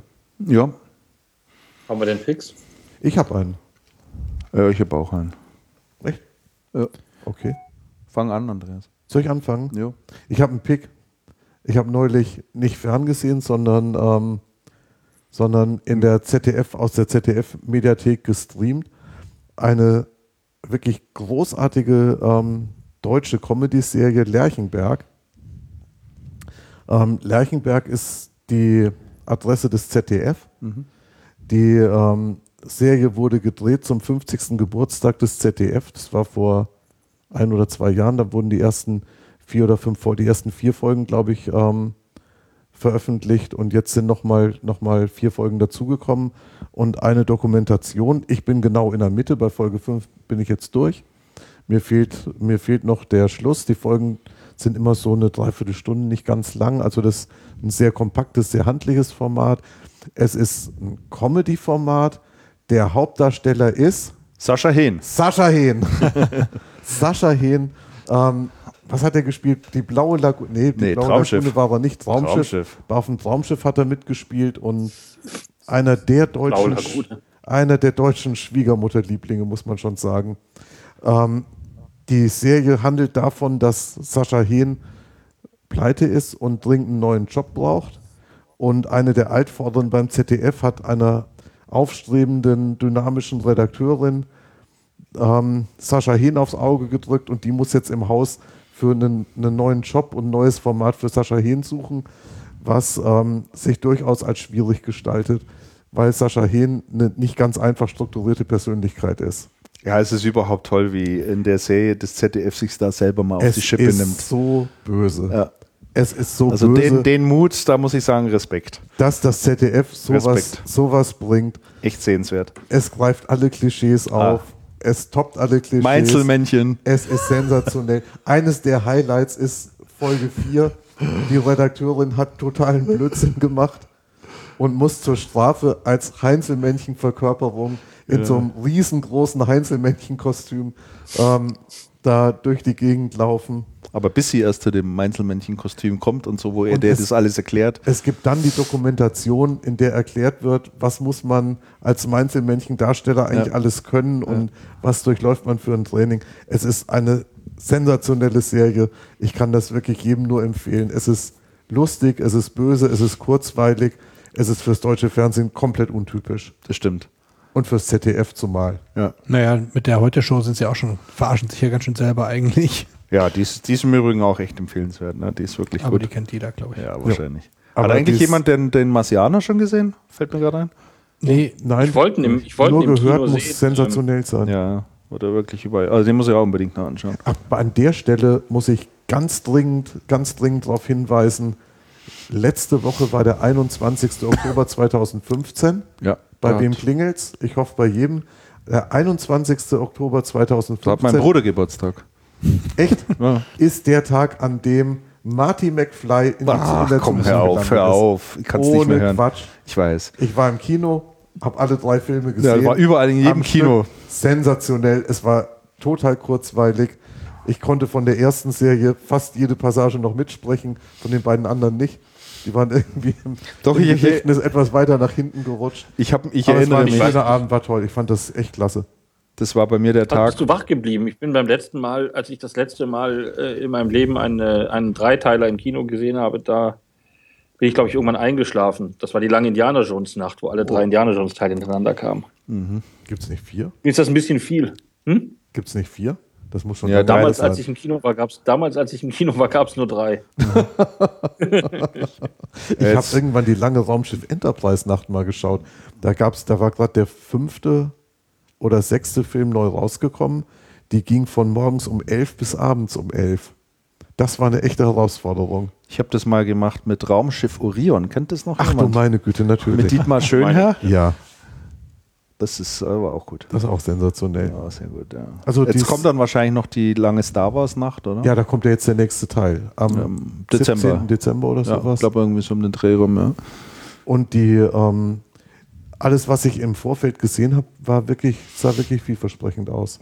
Ja, der wird sicherlich Also ich glaube, der wird, der Ist wird ja endlich wieder gut im Vergleich zu dem Regie von J.J. Abrams, der, macht der ja das eigentlich gute, war. gute Qualität, ne? Ja. Der liefert, der liefert eigentlich immer ganz gut, ja, das stimmt. Die Vorgänger wird er mit Leichtigkeit toppen können, denke ich. Ja, Das Ja. denke ich aber auch. Das denke ich auch, ja. Das dürfte Ha. Kommentar aus dem Chat. Yes, yes. Ja, ja, da gibt es einen, einen großen Fan, der sich auch sofort das HP Star Wars Notebook gekauft hat. Ja, genau, ich habe das auch gesehen. Das ist aber eine schöne Werbung gewesen. Ja, Die ja. Sonderedition Star Wars. Genau, richtig. Ja, also Marsianer muss ich auch noch anschauen. Der Marsianer soll sehr gut sein. Ja, ich habe diese Serie Narcos mir angeschaut. Habt ihr schon gehört davon? Ja, da habe ich, äh, die habe ich ja gepickt das Den letzte letzten Mal. Pick vorgestellt. Ja. Großartig. Und die ist super, ne? Großartig. Vor allem alles nachgelesen, live, ähm, also nicht nur bei Wikipedia, da gibt es etliche Zeitungsartikel dazu. Und, ähm, das ist ja wirklich alles, auch diese Gefängnis, Szenen da in dem Gefängnis, diese absurden, ja, das ist alles wahr. Also man, das könnte sich keiner ausdenken, so die Geschichte. Also, Also unheimlich authentisch gemacht und man kriegt da so einen üblen Einblick mal in diese dieses Kartellwesen mit all seiner Brutalität und Härte und äh, das, ist, das ist echt total irre. Sag mal, kommt nicht dem, demnächst der nächste Bond? Ja, der Ja. kommt auch. Ja. Ja, Der ja. steht doch jetzt auch schon vor der Tür. Ja. Ich habe Ja. einen Trailer gesehen, fand ich gar nicht schlecht. ja, ja, das sein letzter. Der hört ja auch auf. Nee, jetzt schon. Ja, der hat jetzt vier, gem vier gemacht. Vier. Wahnsinn. Oder er will mehr Geld haben. Gehen die Meinungen raus. Nee, der hatte, ja, also ich habe gelesen, sein Zitat war, lieber schneide ich mir die Pulsadern auf, als noch einmal Bond zu spielen. Ach, hör auf. Ja. Die, werden ja, die Bonds werden ja verheizt, das ist ja unglaublich. Also, ich meine, das ist schon dramatisch, wenn, wenn du dir überlegst mit äh, Daniel Craig, als der angetreten ist und Pierce Brosnan teilweise vorher schon, ähm, wie sich das komplette James Bond-Genre auch, auch gedreht hat. Ne? Das ist Also das ist ja. brutal geworden und gewalttätig und Folterszenen drin und so weiter. Das war ja früher Und Das alles, hat völlig alles, anders Alles einfach, ne? FSK 12, ne? Ja, ja, das hat mich auch gewundert. Naja, ja. natürlich Also, FSK 12. wir Man muss die Jugend rechtzeitig an Bond heranführen. naja, das ist schon echt, echt, also ich fand das schon leicht das ist schon grenzwertig. Das ist schon echt grenzwertig. Ne? Wir haben mal geschaut, gespannt, wie der wird. Aber anschauen muss man Pierce Brosnan war jedenfalls ganz schlimm. Ja, der um das war- nochmal anzufangen. Ja, Pierce das Brosnan war mein Lieblingsbond. Genau. Oh Gott, oh Gott. Pierce Brosnan fand ich wirklich gut. Und sensationell fand ich ihn im Schneider von Panama. Das ja, was das war aber kein Bond-Film, glaube was ich. ja, auch, was Nee, ja nee, einer der nee. besten Bonds in Wirklichkeit ist. Ja, das stimmt. Also Pierce Brosnan fand ich wirklich gut. Na, den vorher fand ich ganz schrecklich, den, wie hieß der noch? Äh, Welchen vorher? Vor Pierce Brosnan. Vor Pierce Brosnan. Pierce ah, das war so ein, so ein Timothy Weichkäse. Dalton. Timothy Timothy Dalton. Ah, schrecklich. Timothy Dalton. Nee, den fand ich nicht schlecht. Ach, komm hör auf. Das ging ja gar nicht. Ja. Also es Okay, ja, gibt ja, Picks habe ich nicht mitgebracht, außer meine, meine eine Kino äh, To-Watch-List, äh, wie gesagt, Spectre, ähm, der Marsianer und äh. Macbeth mit Achso. Michael Fassbender. Mhm. Kommt nächste Woche im Kino. Okay. Auf Netflix läuft übrigens noch eine super äh, Film über Sol Kindersoldaten. Der wird zurzeit auch überall groß beworben und was man so liest, äh, wird der wohl einen Oscar bekommen. Echt? Und das finde ich schon mal interessant, ein Netflix-eigener Film, Ja. Oh, das ist äh, aber ein dass die Zeichen. mittlerweile so eine hohe Qualität Ja. haben. Ja. Und äh, Ja. da ändert sich echt einiges. Ne? Was ich übrigens neulich gesehen habe, war Everest. Everest in 3D. Das Filmprojekt so ambitioniert wie die Everest-Expedition und genauso gescheitert, wenngleich, wenngleich es weniger Tote gegeben hat. Also muss man Ich nicht habe das. Buch gelesen von, ähm, Von Eisige Krakauer. Höhen, von Krakauer. Genau. Das, ich das sehr Buch von Krakauer ist sehr gut. Wobei, da gibt es ja auch ein Gegenbuch dazu, ne? weil da wird ja dieser Bugreff sehr böse dargestellt in dem Buch Eisige Höhen. Ich habe dieses Gegenbuch auch gelesen über diesen, von diesem Bugreff. Äh, also es gibt zwei Sichten auf diese Ereignisse da oben. Also ich habe am Anfang immer nur das Buch vom Krakauer für hervorragend gehalten und dann haben mir ähm, intime Bergfans gesagt, man solle doch bitte auch mal die Gegendarstellung lesen von diesem Bugreff. Und äh, das ist der, der, dieser Russe, der da noch einigen da oben das Leben gerettet hat. Der wird allerdings vom Krakauer, also im, im Film kommt er wieder ganz gut raus, aber der wird vom Im Film Krakauer er im Film raus, ja. sehr kritisiert. Und der hat eine Gegendarstellung, hat auch, ähm, ist auch gerichtlich vorgegangen dagegen, gegen das Buch und hat eine Gegendarstellung eben rausgebracht. Und der Krakauer musste auch ein paar Aussagen zurücknehmen. Da war sehr viel. Und der hat übrigens im nächsten Jahr ist am K2 umgekommen in der Lawine. Also er hat da noch ein bisschen sich Der dagegen Russe. Ja, genau, der Russe, dieser Bugreff. Ja, ja, ja. Und, Obwohl der Krakauer ja Journalist ist, der schreibt ja nur die Wahrheit dann eigentlich. Ja, aber wie gesagt, also das, ähm, ähm, ich weiß jetzt nicht, ob du dich jetzt doch offensichtlich nicht mehr Ich kann so mich an das Buch nicht mehr erinnern, das ist äh, Ja, genau. her. Ich habe es Also- gelesen, als es rauskam. Ich glaube, Es ist so ein bisschen gut gegen, 1998 kam es raus. Ja, es ist so ein bisschen gut gegen böse und äh, und ähm, und wie gesagt, wenn man dieses zweite Buch liest, dann äh, überdenkt man alles nochmal irgendwie, was da oben passiert ist. Aber übrigens, was ja ähm, das Buch hat ja nicht verhindert, dass ähm, Everest danach auch noch in den nächsten Jahren unendlich viele Leute ums Leben gekommen sind. Also erst ja in diesem Jahr 30 Leute bei der ja das, ist doch, das ist doch nach wie vor so. Ja. Und ähm, Was der, Film, was der Film schon schön zeigt, ist, was für ein kompletter Wahnsinn ja. das ganze Unterfangen ist und was es für eine ähm, merkwürdige, also was für ein merkwürdige Geschäftsmodelle daraus entstehen und wie merkwürdig das dann in der Umsetzung ist. Mhm. Das Also das So merkwürdig finde ich das Geschäftsmodell nicht. Das geht ja auch im Krakauer Buch, Buch hervor. Ne? Du, du zahlst einen recht hohen Geldbetrag und wirst da auf ein mehr oder weniger wirklich attraktives Reiseziel, den, den Gipfel von Mount Everest. Ja, aber wozu, du, du hast, die haben, eben, die haben eben keine Bringschuld, das ist das Entscheidende.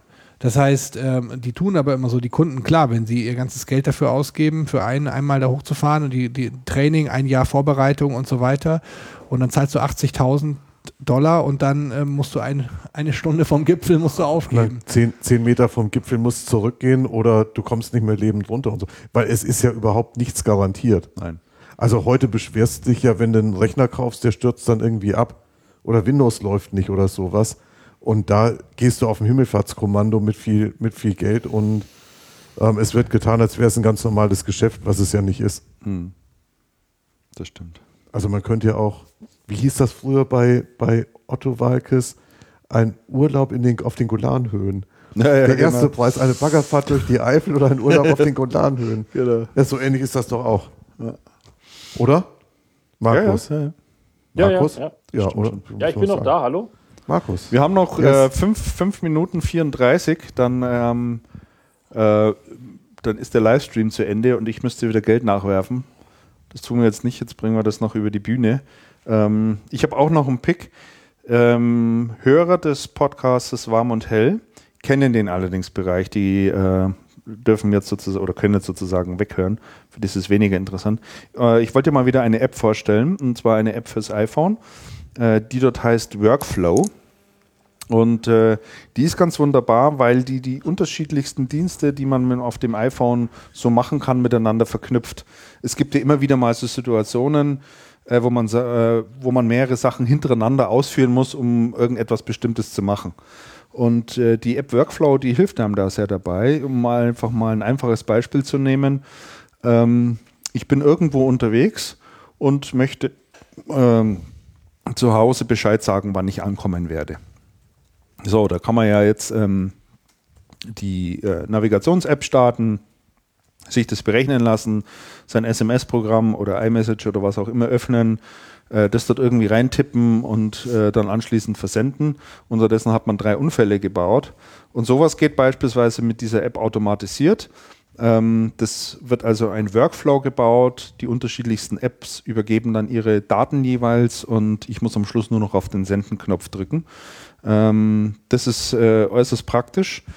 Ähm, oder was weiß ich, ähm, es geht einem oftmals, dass man das Haus verlässt und sich oder beim Aufwachen noch bestimmte Dinge im Kopf hat, wo man sagt, da muss ich mich noch irgendwie dran erinnern, das darf ich auf gar keinen Fall vergessen, wenn ich losfahre. Äh, Gibt es auch hier so einen kleinen Workflow, der ihn dann daran erinnert.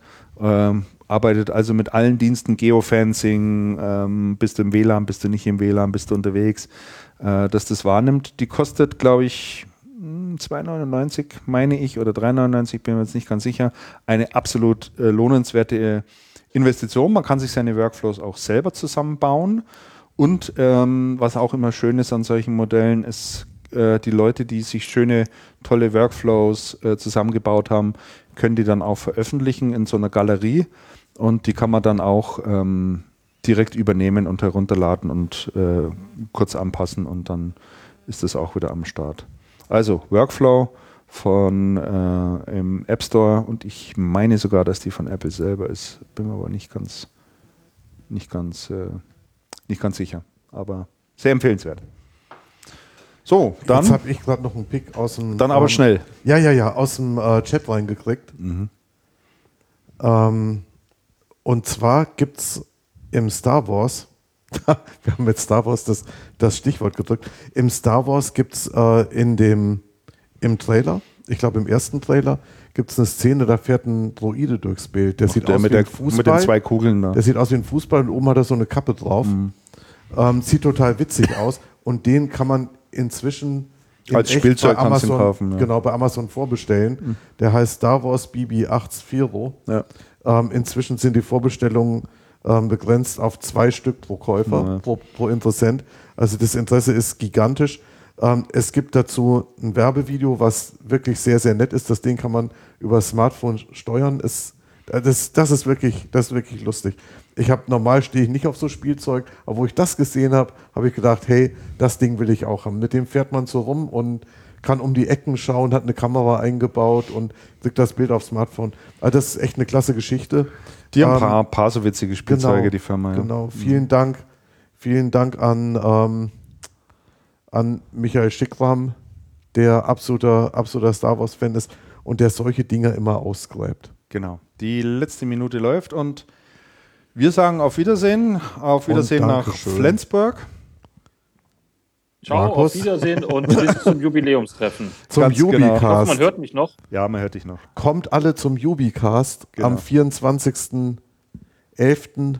Nach Wir München. stellen nach München ins Brunnenwart in Schwabing. Wir stellen die Einladung online, Genau. Biedersteinstraße 78. dass hier was geht. Schön, dass ihr dabei wart und äh, vielen Dank auch für die treue Hörerschaft und für das tolle Feedback, was wir immer wieder bekommen. Das äh, ähm, erbaut uns immer auch weiterzumachen und Genau. schauen wir mal, So ob wir, schauen wir mal, ob wir- nochmal 50 packen. So schnell hören wir nicht auf. Tschüss.